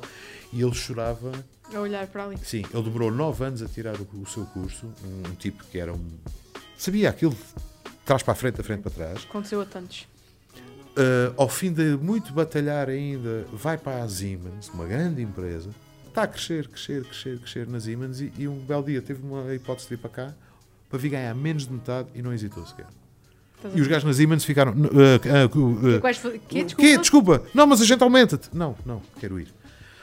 Uh, se tu consegues ultrapassar. E atenção, isto é admirável, portanto eu não estou a fazer este comparativo a dizer certos estão, são os que lá ficaram, não é nada disso. Mas os que lá ficam e que, portanto, nem que seja, no meu caso, para trabalhar na área onde eu estou, eu tinha que ficar. Eu tinha que ficar. Uh, eu tenho o sonho de poder. O que tu estás a fazer agora para mim é. Desculpa. Não, isto não é um Foi podcast cristão. Não, não é. Que- eu, quem me dera. Quem me dera. Eu, eu, eu aspiro a conseguir isso um dia. Estar entre cá e lá, no mínimo. Até porque o meu filho. eu Não vou tentar não me comover, mas esta viagem que está neste momento a acontecer, trazer o meu filho com 3 meses e meio para cá, para mim e para a minha mulher também, que é apaixonadíssima pelos Açores, mas obviamente mais para mim, que sou de cá, é importantíssimo. E o meu miúdo, eu sei que ele não se vai lembrar de porra nenhuma, mas eu quero. Ainda hoje estive com ele à frente dos Ilhaus das Cabras e fotografia. É, é pá, nem que ele tenha 14, isto vai-lhe entrar na cabeça e eu hei de lhe explicar as vezes que for preciso. Eu quero que ele sinta, no mínimo, metade daqui. Quer dizer, no mínimo dos mínimos. Senão é deserdado de imediato. Ahm, mas pronto, se tu ficas e se tu tens. Eu senti N vezes. Não quero tornar isto não é uma coisa dramática, mas senti-me N vezes desvalorizado por. Ah, é lá das ilhas. Eu também. Lá das ilhas, pois. Eu- E depois deve-te acontecer uma coisa fantástica, que é. E as piadolas que só que via um na gajo- altura. Mas tu, a gente pensa, é, é, vamos espera aí um bocadinho. Espera aí um bocadinho. E esse bocadinho pode durar meses, cá dura três anos, mas depois. Pá, esse sentimento de vitória, não há outra palavra, é fantástico. Faz-nos maravilhosamente. É, espera aí um bocadinho. Nós somos muito mais, muito mais resilientes do que o português médio. Isso, isso para mim é a forma como os Açores marcam mais. Manda-me o que tu quiseres. Nós, come- nós comemos, nós, nós comemos terremotos lá. Portanto, não vou dizer ao pequeno almoço, mas comemos ao almoço. Portanto, Manda-me o que tu é- quiseres. É mais um, é um bife. é mais um bife, é verdade. Por acaso identifico-me muito com aquilo que tu estás a dizer, porque ah, para nós é um constante partir pedra. Seja que tipo de pedra for para partir e com que broca for para partir. Ah, e, e havemos de chegar lá. Pelo menos eu vejo as coisas dessa maneira. O que vier é para fazer. sem dúvida. É para fazer e para acontecer. Bem, como tu sabes, eu, eu, eu trabalho no digital e não sei se te lembras, nós até já trabalhámos indiretamente juntos. Do, indiretamente juntos. Há coisa de um ano, numa, numa uma cena da veio- Game Ring. Levei uma enorme tarefa que eu sou péssimo. Sim, hum, eu nesse dia eu disse: não, não, não sei quem é, não. Que vergonha, que vergonha. Mas não foi muito mal, podia ter sido pior. Portanto, tu és aquilo que nós. E falavas de, de- de- dos açorianos não se deixarem muito impressionar pela figura pública, não é? Essa coisada toda. Mas Uhum. é um facto, tu és figura pública, pelo menos. no- Se calhar aqui dizem, olha, é o Luís Filipe, lá fora é tipo, ah, é buenas, não sei o quê, talvez, Sim, sim. blá, blá, blá, cenas. Portanto, és uma figura pública. Ahm, nós, não somos só nós a reconhecer-te, toda a gente te reconhece. Tu consideras, tendo em conta a definição atual de influencer, influenciador, tu consideras-te um influenciador? Não, não. A- aliás, eu, eu não quero ser assim muito, muito negativo, mas eu, eu acho que isto tem a ver com a minha idade. Eu, eu, hum, há imensas coisas fantásticas na- nas redes sociais, mas o influencer ou a influencer, confesso que é uma personagem que me irrita. Haverá pessoas super bem intencionadas, certeza absoluta, pá, mas eu, eu quando vejo eh, pessoas com 5, 6, 10 mil gostos, às vezes mais, em feeds que se tu, se tu fizeres um assim, só assim um movimento de scroll, é sempre a cara, a cara, a cara. É- em primeiro plano esta pessoa, sempre esta pessoa, esta pessoa, esta pessoa, esta pessoa. É uma coisa. Mas aqui admito, é mesmo a minha idade. Eu não consigo perceber. Agora a culpa é toda da idade.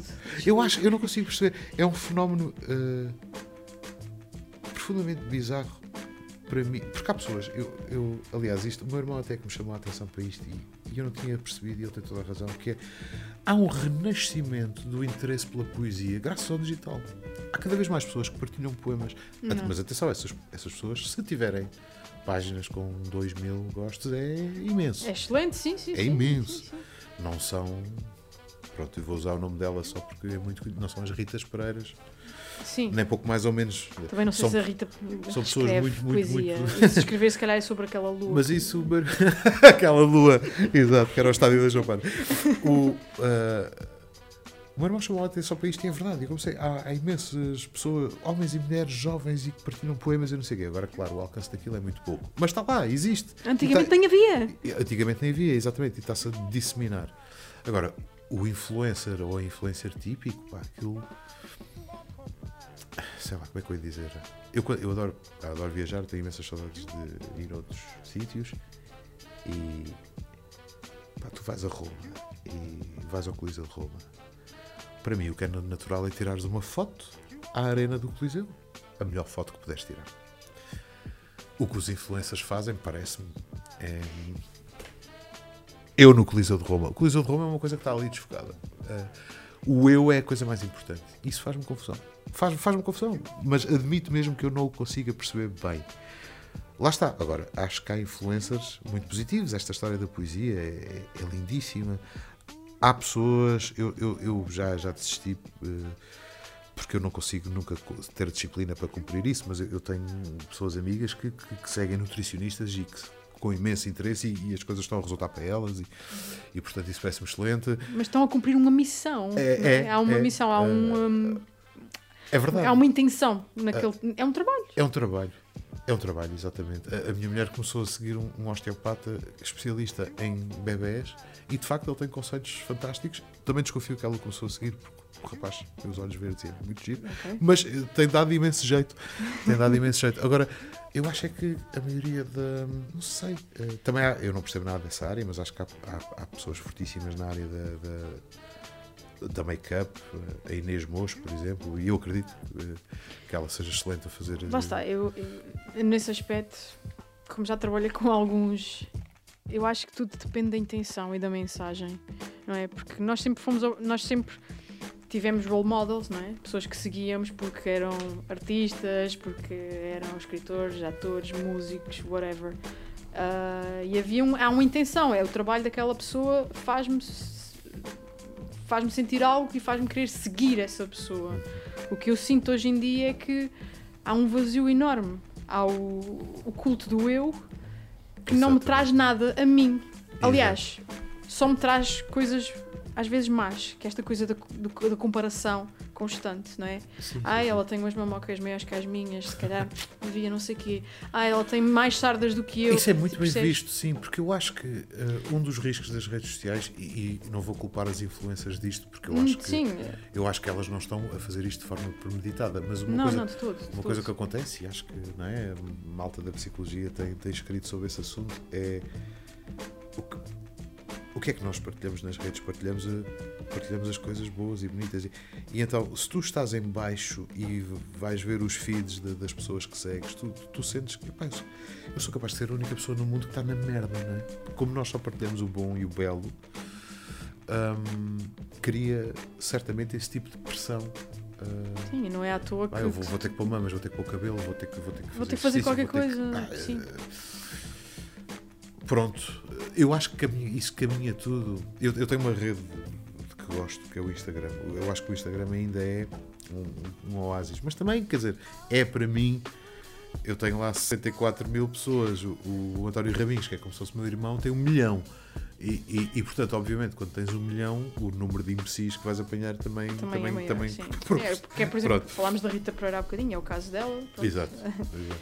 Leva, leva com, de vez em quando, apanha com cada arótia que, enfim, é, é o que é. Mas pronto, já percebi que. hum, tinha aqui uma pergunta para ti sobre o que é que tu achavas desta cultura e já percebi que é de estranha.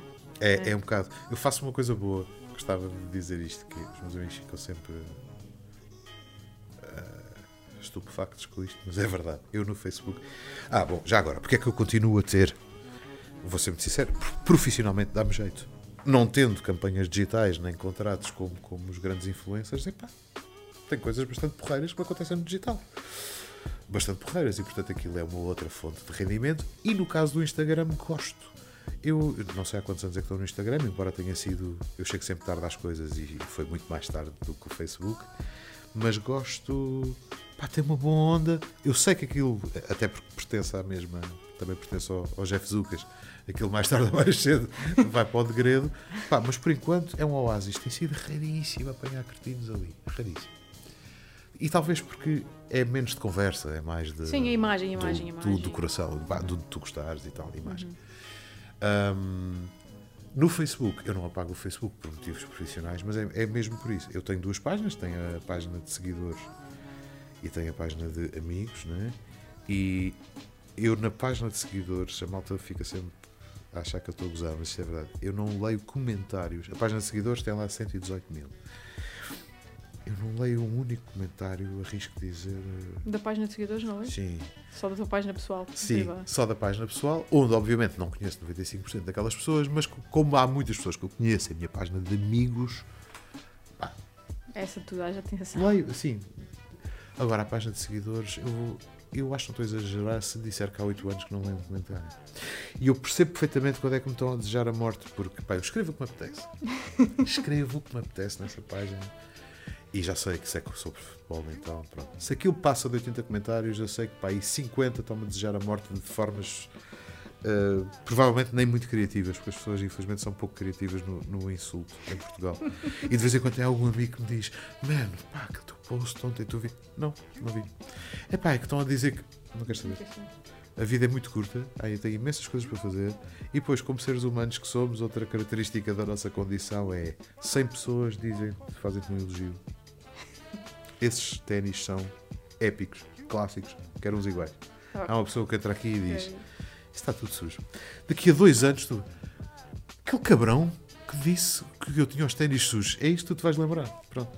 Uh, Sim, e pai, não vale a pena. Mal. Não é, vale é só o mal é que fica. Na página de amigos estava a acontecer uma coisa engraçada que é, pronto, aquilo tem 5 mil pessoas e depois tem mais 3 ou 4 mil seguidores. Não sei. E desde que o meu filho nasceu, de cada vez que me aparece um comentário imbecil, eu respondo. E respondo com uma violência. Tu não tens mesmo paciência e partes tudo. Não, é que aconteceu. Estamos a dormir pouco, Luís. É isso, é que eu acho que é isso. É que eu acho que é isso. Eu, houve alguém que. Eu, eu partilhei. Pá, isto escalou muito rapidamente. Eu partilhei. O que é que eu. Eu partilhei um meme que era de alguém. Uh, e era o Tino de Rans, isto na altura das últimas uh, presidenciais e, e, era o Tino de Rãs, ou é, exatamente, era alguém a fazer-se passar pelo Tino de Rãs e a partilhar no Twitter. Bom, lá vou amanhã ter que arranjar a calçada por causa de umas pedras que tinham sido atiradas a não sei quem. E é um rapaz que vai lá e escreve isso é fake. Eu, ok, mas não deixa de ter graça. Sim, sim, mas acho muito mal estar a disseminar uh, notícias falsas. Eu, ok, isto não é uma notícia, é um meme. Uhum. Sim, está bem, mas mesmo assim é fake. Bem, eu a certa altura. Qualquer coisa assim. Explica-me, por favor, uh, como é que a partilha de um meme humorístico, um, pese embora esta pessoa não seja na verdade o Tino de Rãs, explica-me, por favor, de que forma é que isto prejudica o país e o mundo. E quando perceberes que não consegues explicar isso, faz-nos a todos um favor e põe-te no caralho. E eu normal... normalmente não diria isso. Ah, mas desde que o meu filho nasceu é mesmo tipo. É, é uma mistura de cansaço com. Honestamente, quero que tu te fodas, não estou para perder tempo. É, é, e começou-me a dar prazer a pagar pessoas. Eu chego a um ponto, chego a um requinte que é se eu tenho, ok, o puto está a dormir e agora tenho aqui um bocadinho, não tenho nada para fazer. Delete, delete, delete, delete. Exato, sabes o que é que eu faço? Eu vou assim ao feed e aparece um nome que eu não conheço: Marco António Toste. Por acaso agora fui escolher o nome. O Toste, o apelido até é bastante açoriano. Pois é. Mas pronto, este Marco António Toste não existe. É Marco António, Marco António Toste. Marco António quando ouvir este podcast. Ver amizade. E aparece, olha, amigos desde 2011, nenhuma interação. Pô, caralho! Oh. enfim. pronto, agora já percebi é que fazes a tua triagem. de- E fica aqui o conselho. Portanto, este trecho vai de certeza para o YouTube. Tipo, como, como perceber se esta é uma boa amizade nas redes sociais ou não. É mesmo, ver avisar. Tá, Não falamos desde 2011. Às vezes Tchau. é. Às vezes. Eu outro dia deixei ficar uma pessoa, porque é amigos desde 2009 e desejou-me parabéns uma vez em 2014. Eu, Mas ao menos foi parabéns. Está Tá bem, mas pronto, podes chegar. Deixa estar, deixa estar, deixa estar. Ok. Agarrando um bocadinho nisto que estávamos a falar de- das redes sociais, qual é assim a tua opinião generalizada sobre os conteúdos que lá vivem e as pessoas que lá estão? Lá está, eu acho que há, há muito trigo para encontrar no meio do, do- imenso joio. Ah, eu tenho tido o privilégio de, de trabalhar com algumas pessoas, até de dar algumas primeiras oportunidades. Ah, a malta que, que cresceu, nasceu nas redes. Estou a pensar no Diogo Batáguas, por exemplo. A primeira vez que o Diogo, eu conheci o Diogo quando ele era jornalista no, no Rádio Clube Português. Ahm, muito, muita piada mesmo. E, e no, no meu finzinho, acho que foi já mesmo na, minha- na décima temporada do 5, que foi a minha última, dei-lhe um espaço no 5. E o que o Diogo faz, o relatório Batáguas, é das coisas que eu mais curto ver no, no- no YouTube. Eh, que eu não sei se se qualifica como rede social, porque sou uma. É, é, ah, é ok. uma rede social. É, Luís, Luís. Tem uma caixa de comentários. É uma rede social. Exato. As pessoas podem odiar-se, sim, é uma, é uma rede social. E portanto eu acho, lá está, o, o, volta daquela história do, do conselho com, com aspas em itálico, eu diria, diria sempre, eh, usa e abusa. Usa e abusa da- da- das redes sociais. Em relação às pessoas que lá estão, eu acho que as pessoas que lá estão somos, somos todos e infelizmente eh, muitos de nós usam as redes como uma, uma bola anti-stress. Para usar uma analogia diferente da, da discussão de trânsito. Há, há muita há muita raiva disfarçada de coragem de pantufas. Um, e às vezes, muito raramente, mas às vezes tem graça. Por exemplo, se alguém me insultar, mas me insultar com piada, eu tenho a certeza absoluta que vou trocar umas mensagens com esta pessoa e no fim somos amigos, pelo menos virtuais. Só que isso acontece uma vez em 100. Uh, a maioria das pessoas agem de uma forma que nunca agem de uma forma que nunca seria igual, nem pouco mais ou menos, àquela que teriam cara a cara. Uh, isto é capaz de ter um lado positivo, porque se calhar há muita violência real que se, que se evita por causa de, das pessoas desabafarem online, mas é um ambiente, no essencial, uh, tóxico.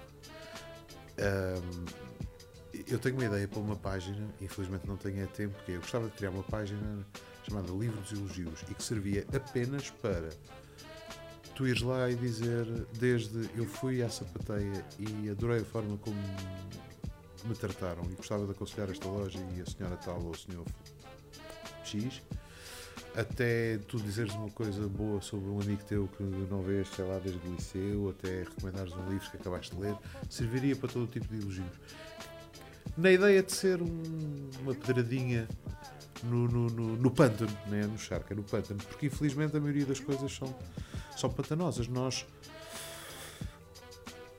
se nós fôssemos um extraterrestre que a Terra e tem, tem contacto com o Facebook pela primeira vez, mas sabe ler na nossa língua e faz scroll, ele acharia muito provavelmente que, ok, este planeta é, é de evitar visitar novamente, porque as pessoas passam de dizer, fazer posts com pombas brancas e mensagens cristãs para uh, um desabafo qualquer pessoal, como qualquer coisa do género, confia só em quem acredita em ti, não ligues aos outros, para irem à página de alguém dizer mal de outra pessoa, para comentarem a polémica do dia, que é um programa que acabou de estrear, uma cena violenta que apareceu na televisão, para partilharem uma receita de bacalhau à do Pipo, pá, tudo no mesmo. É, é, é, de- é demente, é demente. E depois há outra coisa, há outra coisa que me irrita também, que é a morte do, a morte do adjetivo elogioso sincero. Porque as redes também servem a este fenómeno chamado FOMO, não é? Fear of Missing Missing Out. E então eu vejo pessoas a. Isto é um fenómeno recorrente. Tipo, acabei de ver isto. Isto é a melhor cena que alguma vez aconteceu. Ahm, vê-se isso muito com a Netflix. Eu tenho Netflix e gosto muito da Netflix, mas há uma espécie de cegueira. É, há séries e filmes que eu vejo a malta a falar e tornam-se trending. E pá, ainda recentemente estou à vontade para dizer isto porque eu não tenho rigorosamente nada a ver com esta série. A RTP emitiu há pouco tempo uma série de ficção em oito episódios chamada Até que a Vida nos Separe, que para mim é a coisa mais bonita portuguesa de ficção que eu alguma vez vi. E algumas poucas pessoas repararam nela, mas a maioria das pessoas estão, estão a aconselhar coisas da Netflix que, que, que não valem metade daquilo. Mas, mas pronto, é. Não sei, eu acho que há uma tentativa desesperada de parecermos cool, há uma tentativa desesperada de parecer que não perdemos o comboio do mundo e que pronto, o mundo está a falar disto e é disto que eu tenho que falar também. E, ironicamente, se as redes sociais nasceram como um espaço de individualidade, essa individualidade vai se perdendo por causa destes fenómenos de rebanho. Ah, está tudo a falar disto, eu tenho que falar disto também. Eu recentemente vi uma. Eu ainda não vi o programa, honestamente o novo programa do Bruno Nogueira. Eu vi, este, vi, o primeiro, vi a primeira vez este fim de semana. Eu, vi, eu li uma crítica na Meg, que é, um, que é uma publicação que eu, que, eu, que eu respeito imenso e até tive a felicidade de terem sido muito, muitíssimo simpáticos com o Mal Amanhã. Mas o Bruno Nogueira, que, que, é autor para mim do Último a Sair, que é uma cena genial. Das melhores sair. que se fez em Portugal em termos de comédia. História, para mim. Pá, yeah. Aquilo para yeah. mim é genial em qualquer parte do mundo. Uh, eu esta série ainda não vi mas o que eu quero dizer é o Bruno faz parte de, de, de uma cena cool. E merecidamente. Esta muito trendy. Muito trendy, exatamente. Esta cena que eu ainda não vi, o primeiro episódio, a crítica da Meg, e eu não estou a exagerar, o ângulo era este. Não percebemos nada, mas gostámos muito. Isso para mim não faz sentido nenhum. Nenhum! Tens que ver. Mais vale, mais vale. Epá, se calhar vocês não escrevam. Vejam mais um episódio ou dois e tentem perceber tentem, tentem, tentem, perceber se percebem, uhum. passa, passa a redundância. Mas, mas pronto, sentiram ali a necessidade, é para isto é do Bruno, a gente, a gente tem que gostar. E, e as pessoas, mesmo as pessoas geniais não, não são geniais sempre. Mas pronto, isto só como exemplo de um, desse, desse fenómeno de rebanho, de carneirada, que eu acho que, ironicamente, as redes sociais criaram quando poderiam ser um espaço de afirmação individual como nunca existiu. Sim. E que vai se perdendo cada vez mais com. Vamos, por exemplo, as influências. E, e pronto, todo, sim, também há influências, não é? Mas a ideia que eu tenho é que é um espaço essencialmente feminino ou, ou dominado pelo sexo feminino. E ainda bem que é. Mas o que eu acho que acontece é copycats. Há imensas influencers que são, tentam fazer mais ou menos como a outra faz e. Porque funciona. Pronto. Isto depois eh, também fazem estudos de mercado, não é? Olham, eu gostava muito de ser influencer de moda. Deixa cá ver quem é que faz isto muito bem. Ah, estes 5 perfis fazem isto muito bem. Então deixa-me cá ver as 10 fotografias que funcionaram bem. Ok, vou fazer igual. No mesmo sítio, com a mesma roupa, com a mesma make. isto vai, vai bombar, vai bombar nas redes. E funciona. A questão é esta: há uma fórmula. Sim, sim, sim. E, e, e o que eles fazem é, é copiarem, seja de eu lifestyle, tal, seja de. Eu, talvez tipo por ser bota de elástico, a própria expressão bota de elástico e o facto de eu utilizar mostra que sou uma pessoa velha. Um, eu, por exemplo. Estás a desnoitar. Eu, em vez de seguir influencers, eu sigo a página Influencers in the Wild, que é das coisas que mais me diverte. que mais me diverte. Também. Também. Guilty, guilty. Uh, e do. Como é que é o Portugal? O Cringe Portugal, Cringe essas, Portugal, uh, essas coisas assim. Love, uh, Tinder, Tinder Blog? Tinder Blog? Love Tinder? Não sei, esse não, não conheço, mas, mas é Portugal no seu melhor. Uh, pá, pronto. TikTok ah, é uma coisa que eu não percebo. Não percebo. Recebo em grupos do WhatsApp. Uh, fico sempre muito envergonhado porque normalmente o que eu recebo é para maiores de 18. Tu não, não, não segues o TikTok do Capinha? Não. Como é que... não. Pois, mas já ouvi falar, já lá está por causa do cringe Portugal.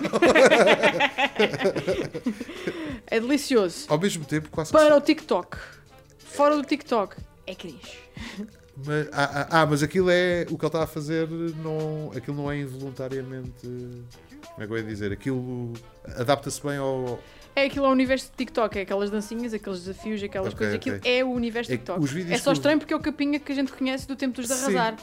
Os vídeos que eu vi até, até me criaram uma, uma inveja saudável. Pá, este casal. Pá, isto é bonito. Sim, eles... Por, este casal diverte-se, ué. Não, mas é a mesma coisa que o Unas, atenção. Não dava nada pelo Unas e quando vejo o Unas a dançar eu sinto coisas. O Unas dança bem Dança para caralho. caraças, dança, dança. Dança bem para caralho. Ouve, eu fico tipo, "Fogo, este gajo sabe dançar. E só descobri isso graças ao TikTok, estás a ver? É Tipo, pronto, está destes fenómenos. Mas também eh, o TikTok é algo que me faz alguma, alguma confusão. Há coisas lá muito giras, muito artísticas que tu vês. Por exemplo, os making-offs de pessoal que faz tipo, filmagens espetaculares, tipo com cores e cenas a voar. Como é que eles. Os making-offs, eu adoro ver esse tipo de contas. E depois gatos também, porque gosto de gatos. Ah, também. Ahm, pronto, é é uma cena. E se for já o meu feed, é só gatos. Ah, mas é uma coisa que me faz muita confusão porque depois parece-me muito. Fora a parte artística, o pessoal que dança muito bem, faz qualquer coisa mesmo muito artístico, Uhum. não consigo tirar mais valor dali. No entanto, é a grande cena, não é? Mas, mas Sim, pronto, sim, como sim. todas as grandes cenas, às vezes também tem. Eu não, eu não acredito nas grandes cenas. Tipo, veio o Facebook, foi uma coisa super não é? inovadora e foi a única que se manteve assim, linearmente. É verdade. Os outros Uhum. andaram. O que foi comprado pelo Facebook também, linear, está tudo ok. Os outros andam assim aqui na corda bamba. ah, e basta ver pelo fenómeno agora da, da quarentena, o, o- a Clubhouse, tipo, de repente toda a gente estava lá e a última loucura, se não estiveres lá estás a perder a cena. Lá está. Ahm, O o FOMO. Estás a perder a cena e agora que começou o desconfinamento, aquilo. "Hum, Queres saber da Clubhouse? Não. Não sabia, Não, mas não. diverte-me muito saber. Não, é, é verdade, é verdade, é verdade. Já tipo, estão lá duas ou três pessoas. Eu, por acaso agora vou, vou fazer um programa no domingo com, com, com o Paulo Roças, com, um amigo meu também que trabalha nesta área, ah, que é justamente agora que já não é moda, vamos para lá. Vamos, vamos- vamos para lá. Vamos ser anti- anti-sistema. Mas pronto, continuando ainda a falar do tema digital, tu agora és pai.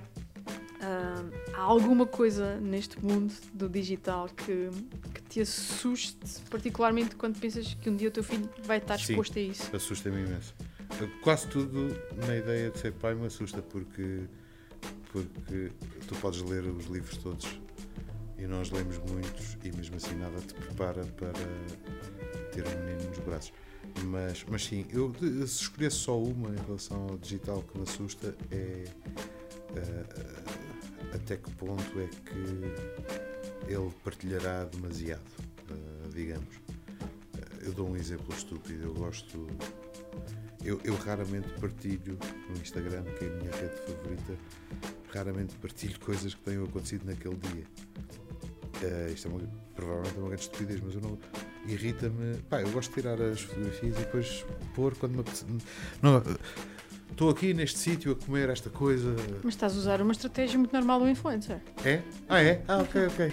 Eh, por exemplo, eu tô, cheguei ontem e eu ainda hoje partilhei a despedida de Porto Covo, que foi onde estivemos a viver nos últimos três meses. Isso dá-me algum gozo. Não sei explicar isto eh, melhor. Em relação ao meu filho, tenho medo. Eu, para já, eu penso que os bebés, mais dia menos dia, já nascem com um hotspot e uma ligação com cabo USB. É impressionante. Sim, o Elon Musk está a tratar disso. Chama-se Neuralink. E, e eu também não queria que. E a Sara também não, não- Temos a ideia ingênua de que não o queremos submeter a muitos ecrãs e não sei o quê. Bom, mas tenho medo, tenho medo do tipo de, de partilha que ele possa fazer, porque depois também, quer dizer, não podes manter um miúdo isolado do resto do mundo, não é? Ah, vai haver aquela peer pressure. Todos, os- todos os meus amigos têm, seja qual for a rede social que tiver a berra na altura. Assusta-me como é que a gente vai controlar isso e ao mesmo tempo dar-lhe um espaço da sua liberdade, não é? Claro. É, Como é que vais fazer esse equilíbrio? Assusta-me bastante. É, quando chegar lá, logo vês. né? É isso. logo se vê. Vamos improvisando umas cenas. Luís, esta pergunta costuma um bocadinho a fazer. Por favor, não fiques chateado comigo. Força. É que eu, eu só vi os três primeiros episódios dos Mal Amanhados. Eu parei no episódio da terceira. Não foi por motivo nenhum, em particular. Foi ah, o tempo, ah, que é muito curto, como já falámos aqui. Ahm, mas vi, vi até a terceira e, e- e tenho que dizer que ah, aquele trecho que falas do povo festeiro, cheio de vida, que começa a festa no primeiro de maio e vai até finais de outubro, mas que depois vem o Natal, que também se alonga, e o Carnaval com pré-temporada para o verão de festa, foi das coisas mais lindas ahm, que eu ouvi sobre a nossa terra. eu chorei, babi ranho, ah, a ouvir-te dizer aquelas palavras. Acho que tu é que escreveste, certo? Não foi o meu irmão. Por acaso Foi o teu meu irmão? É, o Alexandre. Foi o Alexandre, ok. Eu chorei, ranho a, a ouvir aquilo, porque ainda por cima Acho foi... que acaba. Eh, ainda nos restam 10 dias para trabalhar e uma tarde de segunda-feira. Todos os anos. Todos os anos, todos os anos. Houve, eu, eu chorei imenso, porque isto ainda por cima foi ah, naquela altura em que estávamos fechados em casa há três, há três meses. Ah, eu, tu e todos os portugueses estávamos nessa situação e as palavras vieram na, na, na hora certa, no momento certo, para mim. Ah, mas depois do episódio eu fiquei um bocadinho triste. Mas eu Então acho que todas as pessoas Eu que que viram, porquê. de cada uma das ilhas eh, tiveram algum tipo de crítica a fazer. Ah, é porque ele não falou disto, não falou daquilo, falou Exatamente. com fulano, falou com o cicrano. Exatamente. Mas hum, eu adorei o episódio do Pico e do Feial, os dois primeiros episódios. O meu avô é feialense, ainda por cima, e eu não fazia puta ideia da maior parte das coisas que vocês eh, falaram nesse, nesse episódio. Mas depois eu estava à espera que no episódio da terceira Houvesse eh, mais festa. houvesse mais festa e houvesse mais história. Tu sabes a importância histórica que tem Angra do heroísmo para a sim, própria sim. história de Portugal. E eu pensei que fosse tocar mais nisso. Sim, eu, eh, a parte da história. eh, eu- não tens nada a pedir desculpa. Acho essa pergunta muito, muito boa e muito pertinente. E, e em relação à parte da festa, tenho uma ótima explicação para te dar, acho eu. Em relação à história, pronto, fico mais surpreendido, porque por acaso a história era. eh, Quer eu, quer o meu irmão. O meu irmão escreveu e. E o meu irmão escreveu esse episódio, escreveu As Flores e escreveu Corvo. E, e naturalmente falámos todos antes da escrita. E na terceira, o foco principal era a história. Aliás, o episódio chama-se O Rochedo da Salvação, que é hum, a designação que Alexandre Herculano deu à terceira, precisamente pelo papel que a terceira teve historicamente na história do país. E na história, nós tentámos. Nós temos uma das minhas cenas favoritas da série gravada em frente ao Monumento da Memória. Temos um drone maravilhoso sobre a Angra do Heroísmo, onde vamos explicando esta cidade nasceu, é a primeira cidade açoriana, nasceu 80 anos depois de começar a colonização, o que para a época é um, é um tempo Um tempo. bastante recorde, vá. Foi aqui que nasceu a primeira biblioteca, o primeiro hospital, o primeiro jornal dos Açores. A história de termos sido duas vezes capitais do reino, eh, duas vezes capital do reino, é referida à Batalha da Salga. Portanto, eu na história vou ter que rever o episódio porque haveria certamente muito mais a dizer, até de história contemporânea, de, de- de século XX para cá. Mas, mas pronto, na terceira o foco foi, foi, foi muito histórico.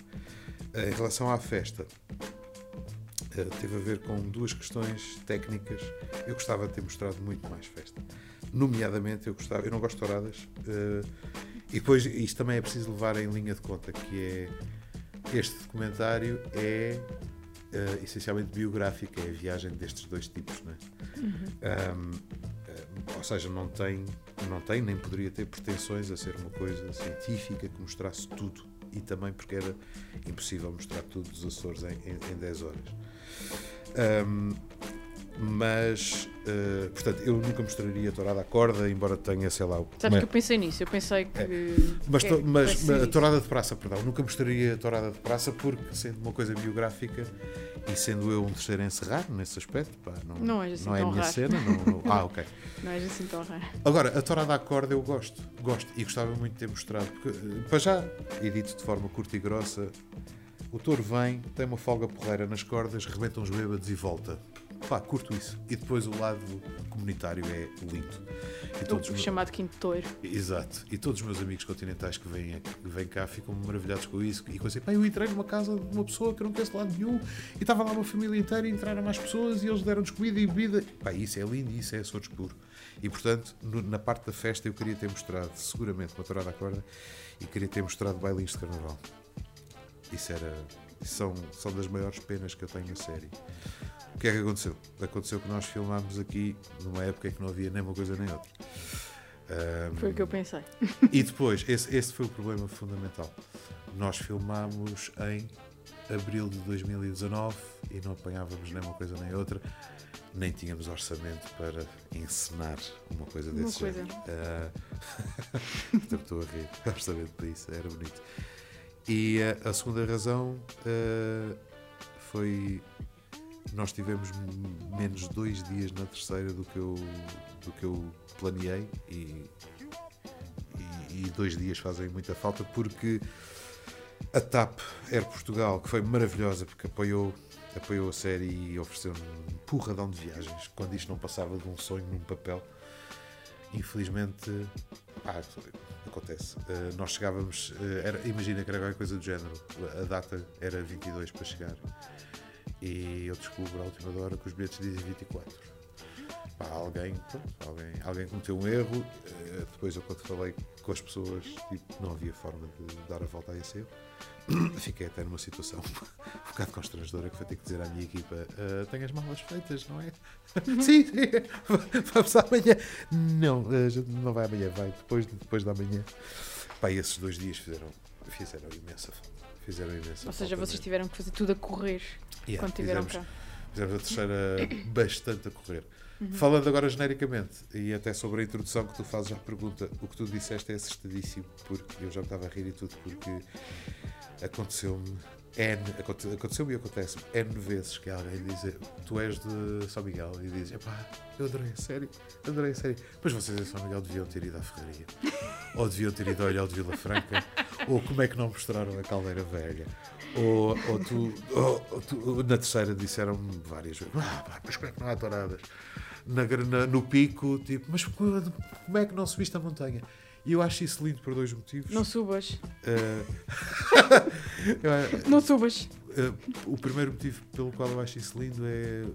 Lá está, mais uma prova do orgulho uh, que o açoriano tem na pertença da sua terra. E, e de facto, ninguém me disse o meu episódio favorito foi da minha ilha. E portanto, está tudo dito sobre esse padrão. O segundo motivo pelo qual. Aliás, os meus três episódios favoritos são. Eu não consigo, vai variando, mas são Pico, Santa Maria e, e Flores.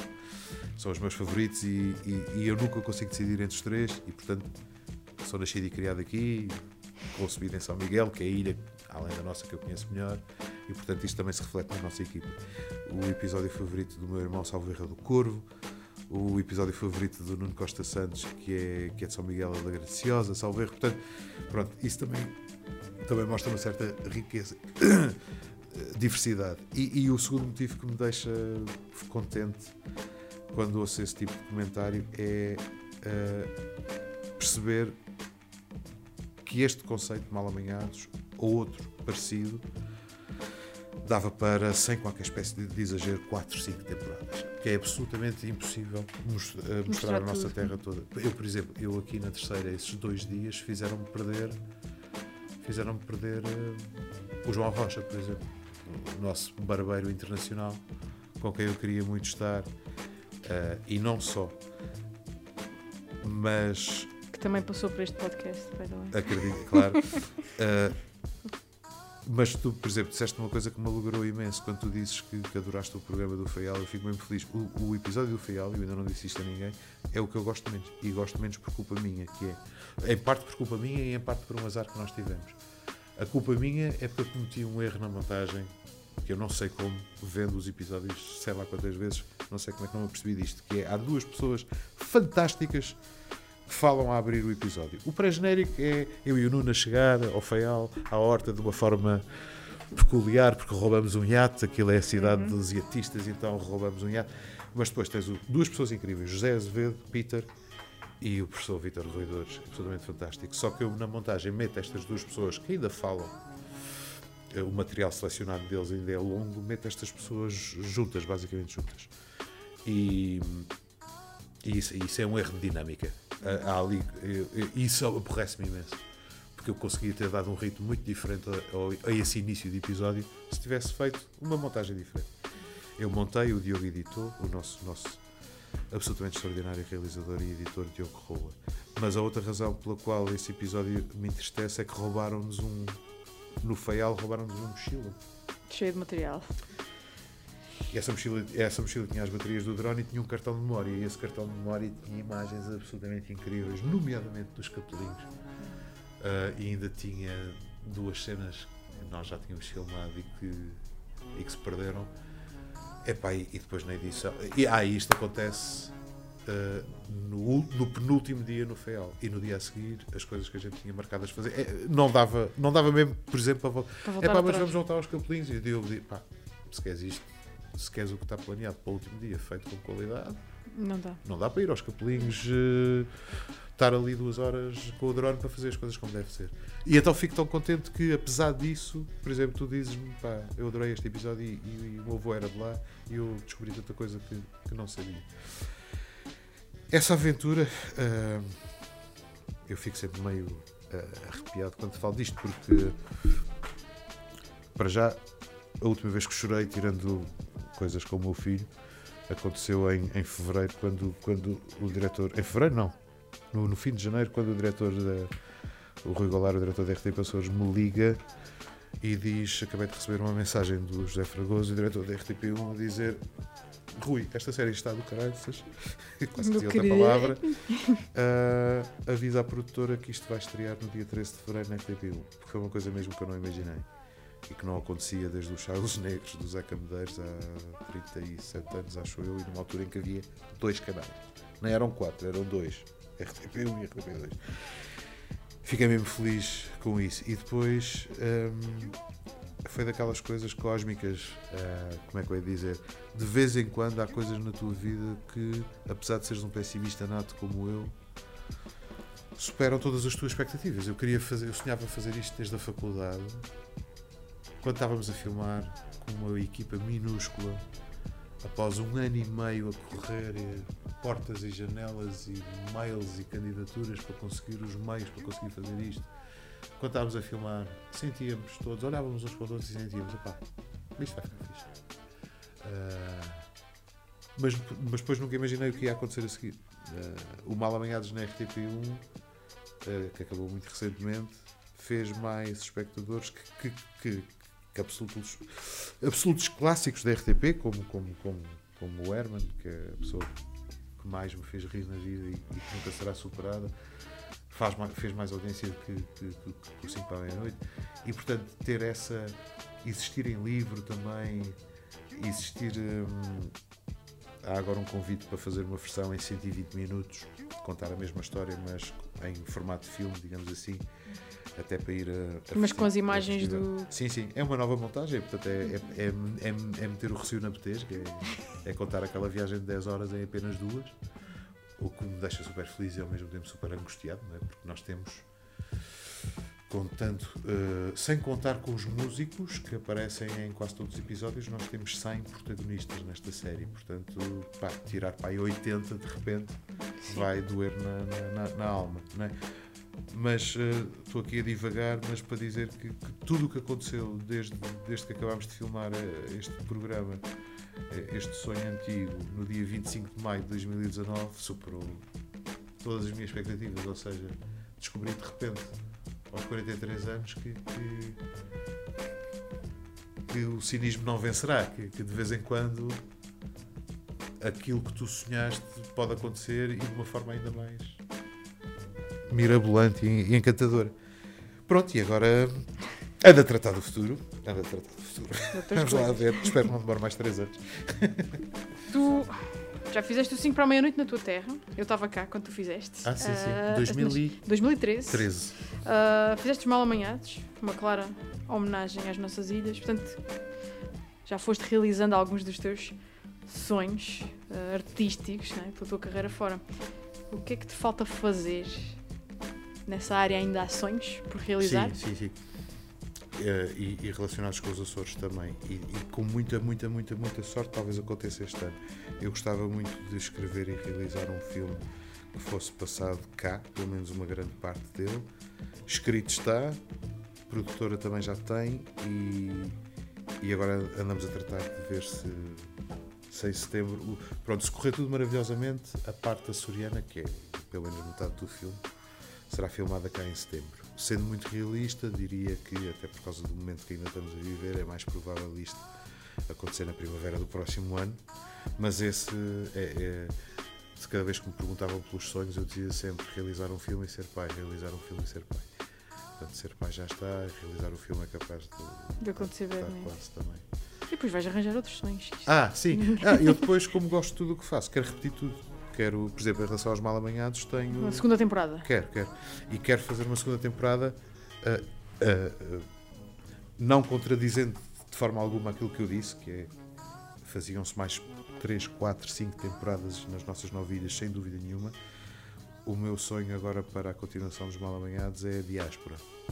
Por duas razões. Primeiro, porque eu acho que vir já tão cedo, uh, regressar tão cedo às ilhas, uh, uh, iria criar aqui um fenómeno de comparação que me, parece, que me parece para já pouco interessante. Acho que faz sentido voltar às ilhas com um hiato maior. Uhum. Porque, porque de repente ia ser aquela. Ah, gostei mais de Santa Maria de outra vez. ou. Ah, olha, vieste aqui ao Corvo e mesmo assim a Filarmónica não apareceu. E, então, em vez de fazer essa coisa direta, repetir a viagem, por assim dizer, uh, gostava de fazer uma coisa mais ambiciosa que é ir atrás dos açorianos no mundo. Um episódio no Havaí, um episódio na Bermuda, um episódio em Santa Catarina, no sul do Brasil, costa leste dos Estados Unidos, costa oeste dos Estados Unidos, Canadá, uh, anglófono e francófono. Agora, isto, claro. Uh, custa muito mais dinheiro, Sim, é muito não. mais complicado. É outra dimensão. É outra dimensão. Mas pá, estou a plantar as sementes, vamos lá ver. Vamos lá ver. Vamos lá ver. Eu acredito em tudo, portanto, acho que chegas lá facilmente. Dentro daquilo que tu achas que é o fácil. Não sei. Eu posso dizer que a primeira temporada dos Mal Amanhados o orçamento era de 107 mil euros para 10 episódios só para vocês terem uma ideia, é, de, nada como um comparativo. O, a RTP acabou de estrear uma série chamada Vento Norte, uh, que custa 200 mil por episódio. Oh. 200 mil. Um, os Mal Amanhados tinham um orçamento de 107 mil euros e graças às N parcerias que eu fiz, TAP, Best Travel, Delta, N restaurantes, N hotéis por aqui, Grupo Bem Saúde, etc e tal. Eu não gastei nem sequer 60 mil. Uhum. Ou seja, cada um daqueles episódios não chegou a 6 mil euros. Com oito equipas a viajar de um lado para o outro e a terem que oito, ser aos... oito equipas? Uh, desculpa, oito com, com, uma equipa de oito pessoas. Okay. Eu, eu, com o passar dos anos, estou a ficar disléxico. Obrigado por me teres alertado. Não, agora de repente, tipo, oito é, equipas. Oito equipas, com exato. Não, nunca mais era os 100 mil é, euros. Tipo. Com uma equipa de oito pessoas a viajar e a ter que, obviamente, comer e ficar hospedada e, e, e obviamente, ser paga. Uhum. Uh, eu lembro-me na RTP disseram como? Mas como assim? Não falta aí o zero? Não, não. Isto custou, é mesmo isto. isto custou este dinheiro. Uh, agora, foi um pequeno milagre. Agora, para a história da diáspora, preciso de vários pequenos milagres. Uhum. Vários pequenos milagres. Olha, o 5 para a meia-noite, outro comparativo e, e, e, não dou mais checa. O 5 para a meia-noite, que era uma coisa que se fazia em estúdio, uh, com uma equipa também relativamente pequena, custava, na sua versão mais barata, 10.500 euros. Um que lava todos os dias. Portanto, fazer uma série desta dimensão sobre os Açores por menos de 6 mil episódios é. É um, feito. É um milagrezinho, não é? é um eu, eu, quando acabei a rodagem, tinha um débito pessoal de quase 30 mil euros. Porque, obviamente, aquilo acabou de ser filmado. Não vou dizer às pessoas: olha, falta-me entrar uns dinheiros, esperas aí, não é? Portanto, claro. Paguei a toda a gente e de repente Oh meu Deus, quando fui ver o extrato. mas, mas, pronto, no fim disto tudo consegui não, Mas acho que faz parte um bocadinho de, de, da história de quem, de quem cria, não é? Como, como, tu, que criaste aqui uma série de 10 episódios e, e, e tiveste que arranjar pessoas para te ajudarem a concretizar. Uh, diz sempre que o bom patrão paga primeiro aos empregados e só depois é que se paga assim. É? Sim. eu no fim disto tudo consegui não perder dinheiro, ganhar algum, algum dinheiro que não, que não paga de todo. Quer dizer, eu produzi, escrevi, apresentei, narrei, montei, fui driver. Fizemos 4.200 km de carrinha nas nove ilhas dos Açores, era quase sempre eu a conduzir. Portanto, o meu trabalho não, não foi pago, financeiramente falando, não foi pago de forma nenhuma, mas foi pago. Em gratificação por teres Poça, feito isto, não é? Eu, nesse aspecto, sinto-me milionário. Ótimo. É isso que interessa no fim do dia. Não há dinheiro que pague essa felicidade. Mesmo. Acho eu. É a minha opinião. Bem, Luís, estamos a acabar, mas eu ainda tenho uma última pergunta que eu costumo fazer, para norma, às pessoas que por algum motivo tiveram que sair da Terra. E pronto, tu tens a tua vida feita no, no continente, continuas a ter a tua família cá, não é? Mas estás a construir a tua família uh, no continente. Algum dia te passa pela cabeça Com, voltares Completamente, cá? sim, sim. Ou voltares para cá? Completamente. E até Uh, o tal sonho de passar pelo menos metade do ano aqui teve quase para acontecer. Eu, eu, eu pouco tempo antes de, da pandemia, que, que obviamente nenhum de nós imaginava, de, tinha, comprei um, um terrenozinho nas Quatro Ribeiras e estava com uma ideia para um pequenino empreendimento turístico lá e a Sara, a minha mulher, estava doida com, com isso e já estávamos a planear a nossa vida uh, para fazer o tal esquema, seis meses cá, seis meses lá e, e felizmente, entre aspas, felizmente não tinha avançado, tirando a compra do terreno, não tinha, não tinha investido mais nada. Estavam as coisas todas planeadas, mas eu ainda não tinha uh, arrotado dinheiro. Quando de repente o mundo muda, não é? E de repente ficava com uma coisa a ser feita para, para nada, não é? Porque basicamente fizemos todos um intervalo gigante e que ainda não acabou. Agora, pronto, esse terreno ainda está lá e deixa ver como é que, como é que as coisas mudam e evoluem, porque seja isto ou seja outra coisa qualquer, quero passar muito tempo aqui, eh, muito, e ainda por cima com o meu filho, essa vontade ainda fica maior. Eh, eu acho que isto é comum a imensos açorianos, que é o dia em que a gente se mete no avião para ir embora, a tristeza é dilacerante. Uma vez aconteceu-me, e não foi assim há tanto tempo, aqui há poucos anos, eu vim à terceira e eu eh, ia para Lisboa porque tinha um direto a um evento empresarial, uma coisa qualquer profissional para fazer e sabia que voltava cá dois dias depois. E no dia em que eu vou a Lisboa, sabendo que 48 horas depois volto, estava, estava tristíssima a mesma. Eu pensei, desta vez não devo ter aquela sensação de angústia, porque. Já vem? Isto é segunda-feira de manhã, ainda na quarta cá outra vez. Não. E está lá. Acho que está. está é, é ADN, a coisa está impressa, está mesmo, não há nada a fazer. Aliás, e estatisticamente, eu... a, a maioria das pessoas que regressa à Terra uh, tem, não tem propriamente a ver com a terra em si, tem a ver com as raízes e as pessoas que nós deixamos cá. Uh, sei porque houve um, há um grupo de, de, de, de jovens açorianos que fizeram esse estudo e apresentaram o ano passado num, num, num, congresso e eu achei interessante tipo, ok, tudo bem, nós vivemos rodeados deste mar desta, de, destas maravilhas todas, mas nós voltamos pelas nossas pessoas eu... Sim, eu entendo isso perfeitamente, mas uh, no meu caso não é só. Não. Eu, eu, eu, a partir do momento em que conheci as novilhas, e isso só me aconteceu, a última, a nona que me faltava conhecer era a Graciosa, e eu só vou à Graciosa com 36, há 7 anos. Uh, e com toda a honestidade, é claro que a terceira é a minha ilha, e é claro que os meus pais estão aqui, e grandes amigos meus estão cá, mas se eu não puder ir à terceira e por algum motivo for Santa Maria, São Jorge, Pico, seja o que for, desde que seja Açores. Ficas bem? Eu fico muito bem, sim.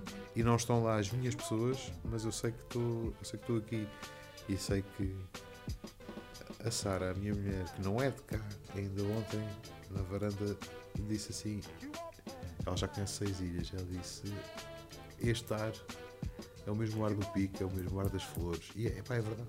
Há qualquer coisa aqui mesmo ah, não, quero ser, não quero parecer místico. Uh, há qualquer coisa a nível de energia também que, que é diferente de outro sítio qualquer no mundo e que é identificativo dos Açores. Portanto, sim, claro, esse estudo estará certíssimo, seguramente, claro que são as nossas pessoas, mas eu, o Monte Brasil é uma pessoa para mim também. Sim. A Furna do Enxofre também é uma pessoa uma para pessoa. mim, a Rocha dos Bordões. Um... Não, isso faz-me falta, o, o ar. O ar. Mas ganhei uma coisa em Lisboa que não tinha aqui: luz. A luz, a luz de Lisboa, o sol de Lisboa. A, lu, a luz, sim. Aqui Lisboa é encantadora nesse aspecto. Nesse aspecto, sim. Que aqui tu tens sempre esta neblina, às vezes o sol abre e fica. Pronto, vejo um sol num céu azul, mas em Lisboa quando está sol, Sim. tu não vês uma nuvem que seja, é mesmo sol. Sim, eu não sou um grande fã, mas percebo o que estás a dizer. Não, eu também não sou fã, tipo, não, não, não me imagines na praia tipo a torrar, porque não sou, aliás, porque eu, esta pele branca não passa disto, Estamos fica juntos. rosada e depois cai outra vez. Uh, mas é mesmo aquela coisa do olhar lá para fora e está aquela luz fantástica. E, eu sinto falta dos Açores, do, do cheiro, do verde, do, até da bosta de vaca às vezes. Até da bosta de bo- vaca, até da, da bosta de vaca, mas Da marzia. eu, da marzia, tudo isso, mas eu, acima de tudo hum, sinto falta das minhas pessoas e que, que não as posso levar comigo, infelizmente, para todo lado. Uh, acho que mais do que o apego à terra, no meu caso, é, é, é a minha família, porque não os posso levar atrelados dentro, do, dentro da, da mala do, no porão, Uma das minhas pessoas, que é o Luís Godinho, extraordinário fotógrafo. que também já passou por este podcast. Uau, é só estrelas neste podcast. O, o Luís, o Luís diz uma coisa fantástica que eu acho fantástica, que é já está mais do que na altura de venderem os Açores por aquilo que os Açores são. Os Açores não são só os Açores bonitos que aparecem nos, nos flyers e tal. Tem que vender os Açores do, do outono e da chuva e do, Uhum, a experiência açoriana. a experiência açoriana. E esses eu sinto falta disso. Aliás, eu lá fora, tô, quando estou num sítio qualquer e se aquilo está particularmente nublado e tem assim uma chuvinha, Tipo no Porto, às vezes. tipo Porto, sim. Uhum. que, que- amigos meus. Borges, então como é que está este dia? Está um dia açoriano. É que é, é mesmo, É, só falta o é cheiro. identificável, é logo. É identificável. Está o verdadeiro dia açoriano. Hoje está assim. Bem, Ah, acabámos com nostalgia e foi bonito. foi. Não, e, e acabámos, acabámos na, na hora que tinha que acabar. E olha, Luís, nem, nem sei o que é que. Já, já entrevistei o Boinas, hum, só me falta o Hermano José, apesar de a Vorten já ter trabalhado com ele, ele não- eu não tive o prazer de estar no mesmo espaço que esse senhor, mas eh, já te trouxe aqui, fazia parte de um, um dos meus sonhos. Tu já realizaste muitos dos teus, eu agora estou estou nessa fase de Até fico sem jeito a corar, acho eu. Fico deixa-me falar. Não, porque foi literalmente isto que me aconteceu. Foi, vi-te na televisão, vi a revolta dos pastéis de nata, a minha mãe diz-me aquela conversa e eu fiquei tipo... "Ah, Há luz no fim do túnel! Oh my god! Um, e pá, tenho seguido umas vezes mais, outras vezes menos aquilo que tu, que tu escreves. Agora que fiquei a saber que dás um curso de escrita criativa, vamos ter que falar quando acabar isto. Um, por isso, do coração mesmo, obrigada por teres vindo aqui. Um, Obrigado. Fizeste o meu, o, o meu dia e eu tive um dia bem estressante. É bom acabar assim. Fixe. por isso, só tenho ah, a agradecer-te por teres vindo cá. Fogo, nada, mesmo. isto. Adorei. Fico muito feliz e, e sem jeito, mas eh, mesmo feliz. E espero que também não tenha sido uma ganda seca para ti. Foi maravilhoso. Foi mesmo. Adorei. Senti-me em casa. Ótimo. Olha, e com isto vamos encerrar o programa de hoje. Obrigada a todos os que nos estiveram a ouvir e sigam o Luís e as aventuras dele, este mal amanhado da terceira, que certamente ainda vai trazer muitas mais alegrias à nossa terra e continuar a fazer aí uma, um grande percurso na, na sua arte ou nas suas artes. Obrigada a todos. Até um próximo episódio.